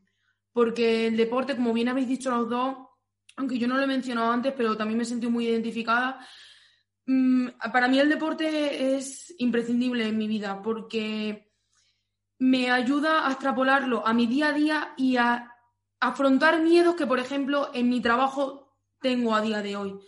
Y digo, si aquí en el gimnasio puedo, que es mucho más incómodo, porque mm, ponerse a la espalda 80 kilos en sentadilla, pues es un poco incómodo, no te apetece siempre, pues igual lo puedo extrapolar a, a mi día a día. Entonces, bueno, creo que son dos consejos que le daría a esa persona. Me parecen muy buenos y al final el tema de escribir es que es precisamente prácticamente lo que hace en realidad con un profesional. Es verdad que el profesional te da herramientas, pero hablábamos antes de que lo que se trata es de guiar, de hacer que esa persona sea la que se dé las respuestas a sí misma, no que se las des tú. Y precisamente cuando escribes lo que haces es buscar tú las respuestas. Por eso es tan efectivo, porque empiezas a escribir tus pensamientos y no es simplemente que se te pasa por la cabeza y se queda ahí, sino que después lo ves desde fuera del papel, lo pones desde otra perspectiva y vas a poder analizar de verdad esos pensamientos. De hecho, haciendo esa tarea, Mm, ya no se te acumulan los pensamientos negativos, por así decirlo, en la cabeza y tienes más oportunidad para aprender cosas que sí que te vayan a sumar. Porque si tienes una casa llena de trastos, obviamente no vas a poder amovelarla como a ti te gustaría. Pues un poquito parecido pasa con la, con la cabeza. Total. ¿Tú qué opinas, Conchi? Pues mm, totalmente lo que habéis dicho y, las pinceladas que fuimos dando antes también lo de ir llenando el vaso poco a poco, lo de mm, conseguir a alguien que más o menos te guíe, pero que sin, que tú sepas que te guíe, que te vaya señalando el camino y que, claro, eso realmente no se lo puedes decir a la persona que, que tiene el problema. La persona que tiene el problema le dirás, pues busca a alguien con quien sientas que puedes hablar, porque incluso hablando y expresando tus sentimientos, a lo mejor empiezas a hablar y tú mismo al darte cuenta de lo que estás diciendo, al igual que cuando lo escribes, ya te aparece la respuesta. Mm. Exacto. Entonces, sí, buscar ayuda, pero ¿qué es lo que se suele decir? Pero yo añadiría una coletilla y lo añadiría porque he pasado por muchos psicólogos. Añade, busca un profesional, ayuda, aunque no sea profesional, a lo mejor tu propia madre, hablando con ella y sincerándote, también te ayuda. pero busca una persona con la que seas capaz de sincerarte y que sientas que te escucha. Sí. Eso es clave, totalmente. Y yo añado también al tema de, de buscar ayuda que no esperes a asegurarte de que tienes un problema. Es decir, en cuanto veas el mínimo indicio, diga, voy a cortarlo ya de raíz, porque en cuanto empiezas a pensar ya se está generando el problema. Entonces, si tú crees que tienes una mala relación con la comida, no digas, no, yo no tengo esto. Ponte la, no, no te pongas ni la etiqueta de que sí ni, la, ni de la que no. Di, voy a darme la oportunidad de no caer en ello si ahora creo que estoy más a tiempo de lo que voy a estar mañana. Mm. Porque muchas veces queremos, por ahorrarte 100, 200 euros, por ahorrarte lo que sea, que es más valioso, el dinero o tu salud que la puedes perder durante mucho tiempo, como ha pasado en estas ocasiones simplemente por no pedir ayuda a tiempo, porque cuanto más tarde, más te va a costar resolverlo. Y de hecho es lo que, más o menos lo que yo en, ese vídeo que subí a Instagram, lo que ponía como una metáfora de, calcetines. Eh, pongamos que los pensamientos problemáticos, en este caso serían en cuanto a la comida, son los típicos hilillos que le salen a los calcetines. Tú tienes varias opciones, dejarlos ahí e ignorarlos, siguen estando ahí. Puedes coger y empezar a tirar y a tirar y a tirar y acabar destrozando el calcetín. Puedes coger y cortarlo. Si lo cortas a fuerza bruta, pues a lo mejor no queda muy bien. Si lo cortas con una tijera, va a quedar bien. Pero básicamente el mensaje es que todos tenemos hilos. Y seguramente me saco ahora los calcetines y tengo hilos. Cómo los maneje y cómo los gestione puede variar mucho. Y yo creo que ir al psicólogo no, no tiene que ser un tabú, porque no lo es. Es que a veces ir al psicólogo simplemente tú estás agobiado de trabajo, no tal, y entonces tú vas al psicólogo, tienes delante una persona que te va a escuchar, porque a veces no es fácil encontrar una persona que te va a escuchar. Y quizás ir al psicólogo es simplemente ir a donde sabes que hay una persona que te va a escuchar para que tú al hablar pongas en orden tu mente que sentías que no estaba ordenada y a lo mejor con eso te basta. A lo mejor ese psicólogo también te da algún consejo que te puede ayudar. Pero vamos, igual que el coche va al taller a revisar la presión de las ruedas, ¿por qué no puedes ir tú al psicólogo a reordenar un poco la cabeza? Total. Al final es lo mismo exactamente que si tú vas a un entrenador a ponerte fuerte. Es que no que vaya al psicólogo significa que estés loco, igual que no todos los que van a un entrenador significa que sean obesos. Puedes ir simplemente a mejorarte a ti mismo. Entonces vamos a quitar ese tabú y vamos a aprovechar las herramientas que, nos da la vida porque siguen estando ahí. Si no, si no las aprovechas, luego le echarás la culpa a, Dios por las desgracias que te han pasado, pero ha estado en tu mano en realidad solucionarlas a tiempo. Es que incluso, por ejemplo, al dentista tú vas, si no tienes ningún problema, a hacerte una revisión. Exacto. Por ejemplo. Sí. Vale, pues como hoy estamos dos, voy a pasar a hacer las últimas preguntas que hago siempre en el podcast. Como ninguna de las dos habéis estado aquí, las vais a responder primero una y luego otra. Lo primero, ¿queréis decir algo que yo no haya preguntado? Empieza tú, por ejemplo, Conchi. Pues yo, mm, la verdad es que ahora mismo no se me viene en la mente. ¿Y tú, Marina? Yo creo que lo he dicho todo. Valórate más a ti mismo, eso sí. Vale.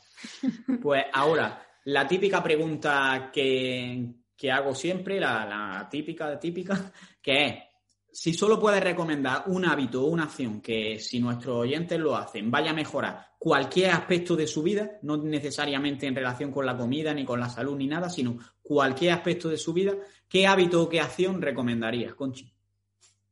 Vale, pues esta pregunta me la sé, porque siempre que escucho el podcast de, aquí de Carlos, en mi mente autorrespondía esta pregunta y tenía muy clara que, mi respuesta era una frase, también una frase de estas, como veis, me encantan, que viene diciendo que la vida es como andar en bicicleta. Si eh, no puedes dejar de pedalear porque te caes. Y lo que para mí significa esta frase es que tienes que moverte hacia donde quieres ir. No puedes esperar que todo venga aquí, porque la vida no para. El planeta está girando. El sol se pone, sale, eh, los minutos pasan. Tú tienes que moverte y moverte al ritmo al que va la vida, porque si intentas adelantarla tampoco va a ser buena la cosa, porque empiezas a correr y te vas a perder el paisaje. No puedes disfrutarlo si vas corriendo y además más riesgo de caerte. Me parece, me parece buenísima. Eh, ¿Y tú, Marina? Mm, tengo dos. Leer, eh, leer cualquier libro que te llame la atención o que te guste, sin pensar que eso es la verdad absoluta y hacer las cosas con miedo. Es decir, que el miedo no te aferre a no hacer las cosas que te gustaría hacer, porque si no te vas a quedar con las ganas toda la vida. Sinceramente, las cosas que mejor me han, de las que más agradecido estoy de haber hecho en mi vida, han sido las que en un principio más miedo me daban. Así que esta última me ha gustado especialmente. Vale. Eh, ahora, esta es nueva. Es un poquito más filosófica. Si tuvieras que repetirte una frase siempre para cualquier decisión que vayas a tomar en tu vida, que te la estés repitiendo todo el rato, ¿qué frase sería? ¿Quién empieza? Conchi, misma. Mm, una frase. Pues es una mezcla también entre frases así chulas y sería que la perfección y la felicidad no son unas coordenadas fijas, sino son unas compañeras de viaje. Creo que habla por sí sola. Me gusta también bastante. Y eso significa en realidad básicamente que lo que tienes que hacer es disfrutar de lo que estás haciendo, no del resultado que esperas. Exacto. Y que no busques algo perfecto, porque el perfecto es algo eh, que tú llevas contigo, lo intentas alcanzar, pero que nunca lo vas a alcanzar porque no existe. Simplemente llévalo contigo e intenta hacer lo que hagas lo mejor que puedas, porque no es una compañera de viaje, la perfección, pero no es un destino, nunca vas a llegar. Exacto. ¿Y tú, Marina? Es que de hecho lo ha dicho ella, en plan, bueno, tengo, bueno, hazlo lo mejor que puedas, porque siempre va a estar bien hecho, dependiendo de las circunstancias en las que te encuentres. Y yo es que ahora mismo, como que últimamente tengo un mantra que me lo digo todos los días y efectivamente eh, siempre sale bien, que es que yo puedo. O sea, de verdad, parece una tontería, pero el decirte a ti mismo que puedes hacerlo, es que lo haces. Porque si empiezas con el que no puedo, no puedo, no puedo, no, no vas a poder. Muy buenas las dos. Vale. Eh, ya por último, eh, primero, contenido que recomiendes de podcast, libros, redes sociales, de canales de YouTube, de blog. Primero, Conchi, venga. Vale, pues como aquí en tu podcast creo que ya se han nombrado un montón de ellos, yo voy a decir una cosa que creo que no te han dicho hasta ahora. Y es que recomendaría leer más fábulas, las fábulas de los niños pequeños. Porque creo que cuando somos niños no estamos preparados para entender esa moraleja y que, y vamos, creo que coges todas las fábulas que encuentres y tienes los principios para la vida, todos. Por ejemplo, la típica historia de la liebre y la tortuga.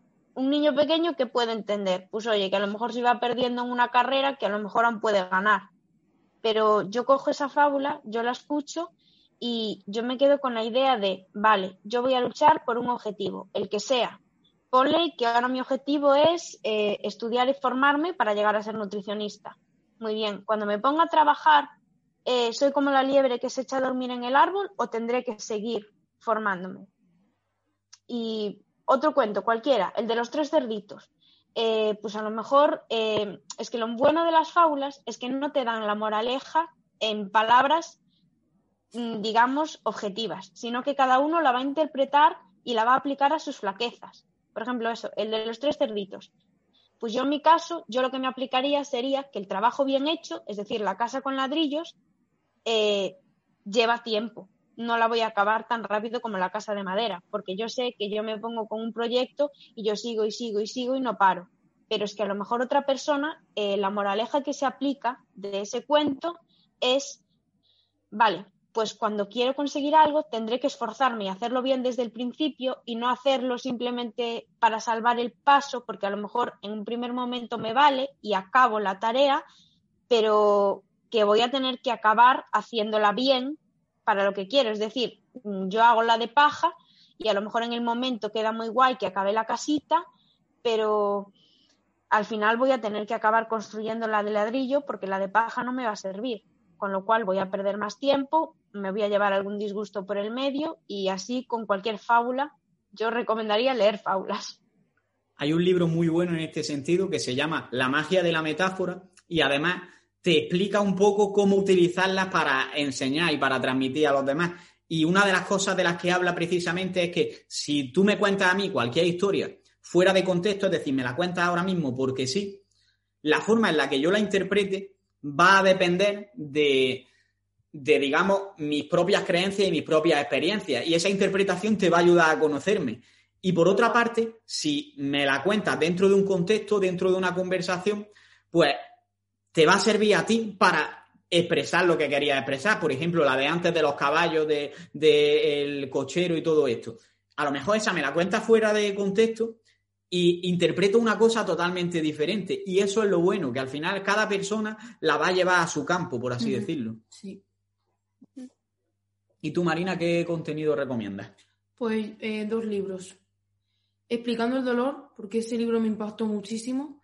Me parece extrapolable a cualquier cosa. Habla de dolor, pero se puede extrapolar a todo en la vida y El monje que vendió su Ferrari, porque parece un libro súper típico, pero me pareció muy bonito para adquirir nuevos hábitos y que sean saludables. Y creo que no sé más, porque respecto a podcast y tal, creo que tus oyentes estaban súper aburridos de, repetir siempre lo mismo. Es que tampoco hay mucho. Eh, ¿Nomináis a alguien para que venga al podcast? Primero tú, Conchi. Pues así un poco ligado a, por ejemplo, salud mental y fitness, creo que no has entrevistado a Marcos de Cultura de Gym. Bueno, sí estuvo. Y sí. Y yo lo he entrevistado también. Cachis.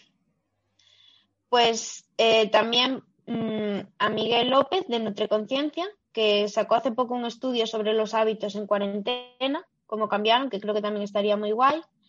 Ujue Fresan sobre alimentación sostenible. ¿Me puedes repetir ese último? Ujue Fresán. Ujue. Con J, creo. Vale, lo buscaré. Yo conocí su cuenta hace poco sobre, sobre hábitos, o sea, sobre una alimentación sostenible y creo que, está cobrando importancia bastante esa, esa idea. Vale, pues lo tendré en cuenta porque además es un tema que todavía no hemos tratado aquí. ¿Y tú, Marina, quieres nominar a alguien? Puede ser, en realidad da igual lo de Marcos, es decir, si ya está hoy se le invita otra vez, Marcos de hecho me dijo que, que a él encantado de volver. Si se me ocurre a alguien, es que no me, doy ahora cuenta de nadie. Bueno, me gustaría que entrevistases otra vez a Claudia. A Claudia Nicolasa. Pero que hablaseis de otro tema. Vale, lo tendré en cuenta. Como estás cerca mía, te preguntaré a ti el tema que quieres. vale. Eh, y por último ya, eh, un poco sobre vosotras, sobre dónde se os puede encontrar, si queréis que os encuentren, si eh, qué estáis haciendo, cuáles son vuestros proyectos, lo que queráis aquí, la promoción. Bueno, yo estoy terminando la carrera de nutrición, de hecho me quedan ahora los exámenes de este primer cuatrimestre, el TFG, y haré las prácticas y luego pues ahí al mercado laboral. Encontrarme me pueden encontrar en Instagram, eh, mi Instagram es mi es mía y bueno, este fin de semana, la verdad es que soy una mente muy inquieta que no para. Y este fin de semana me dio por abrirme un canal de YouTube.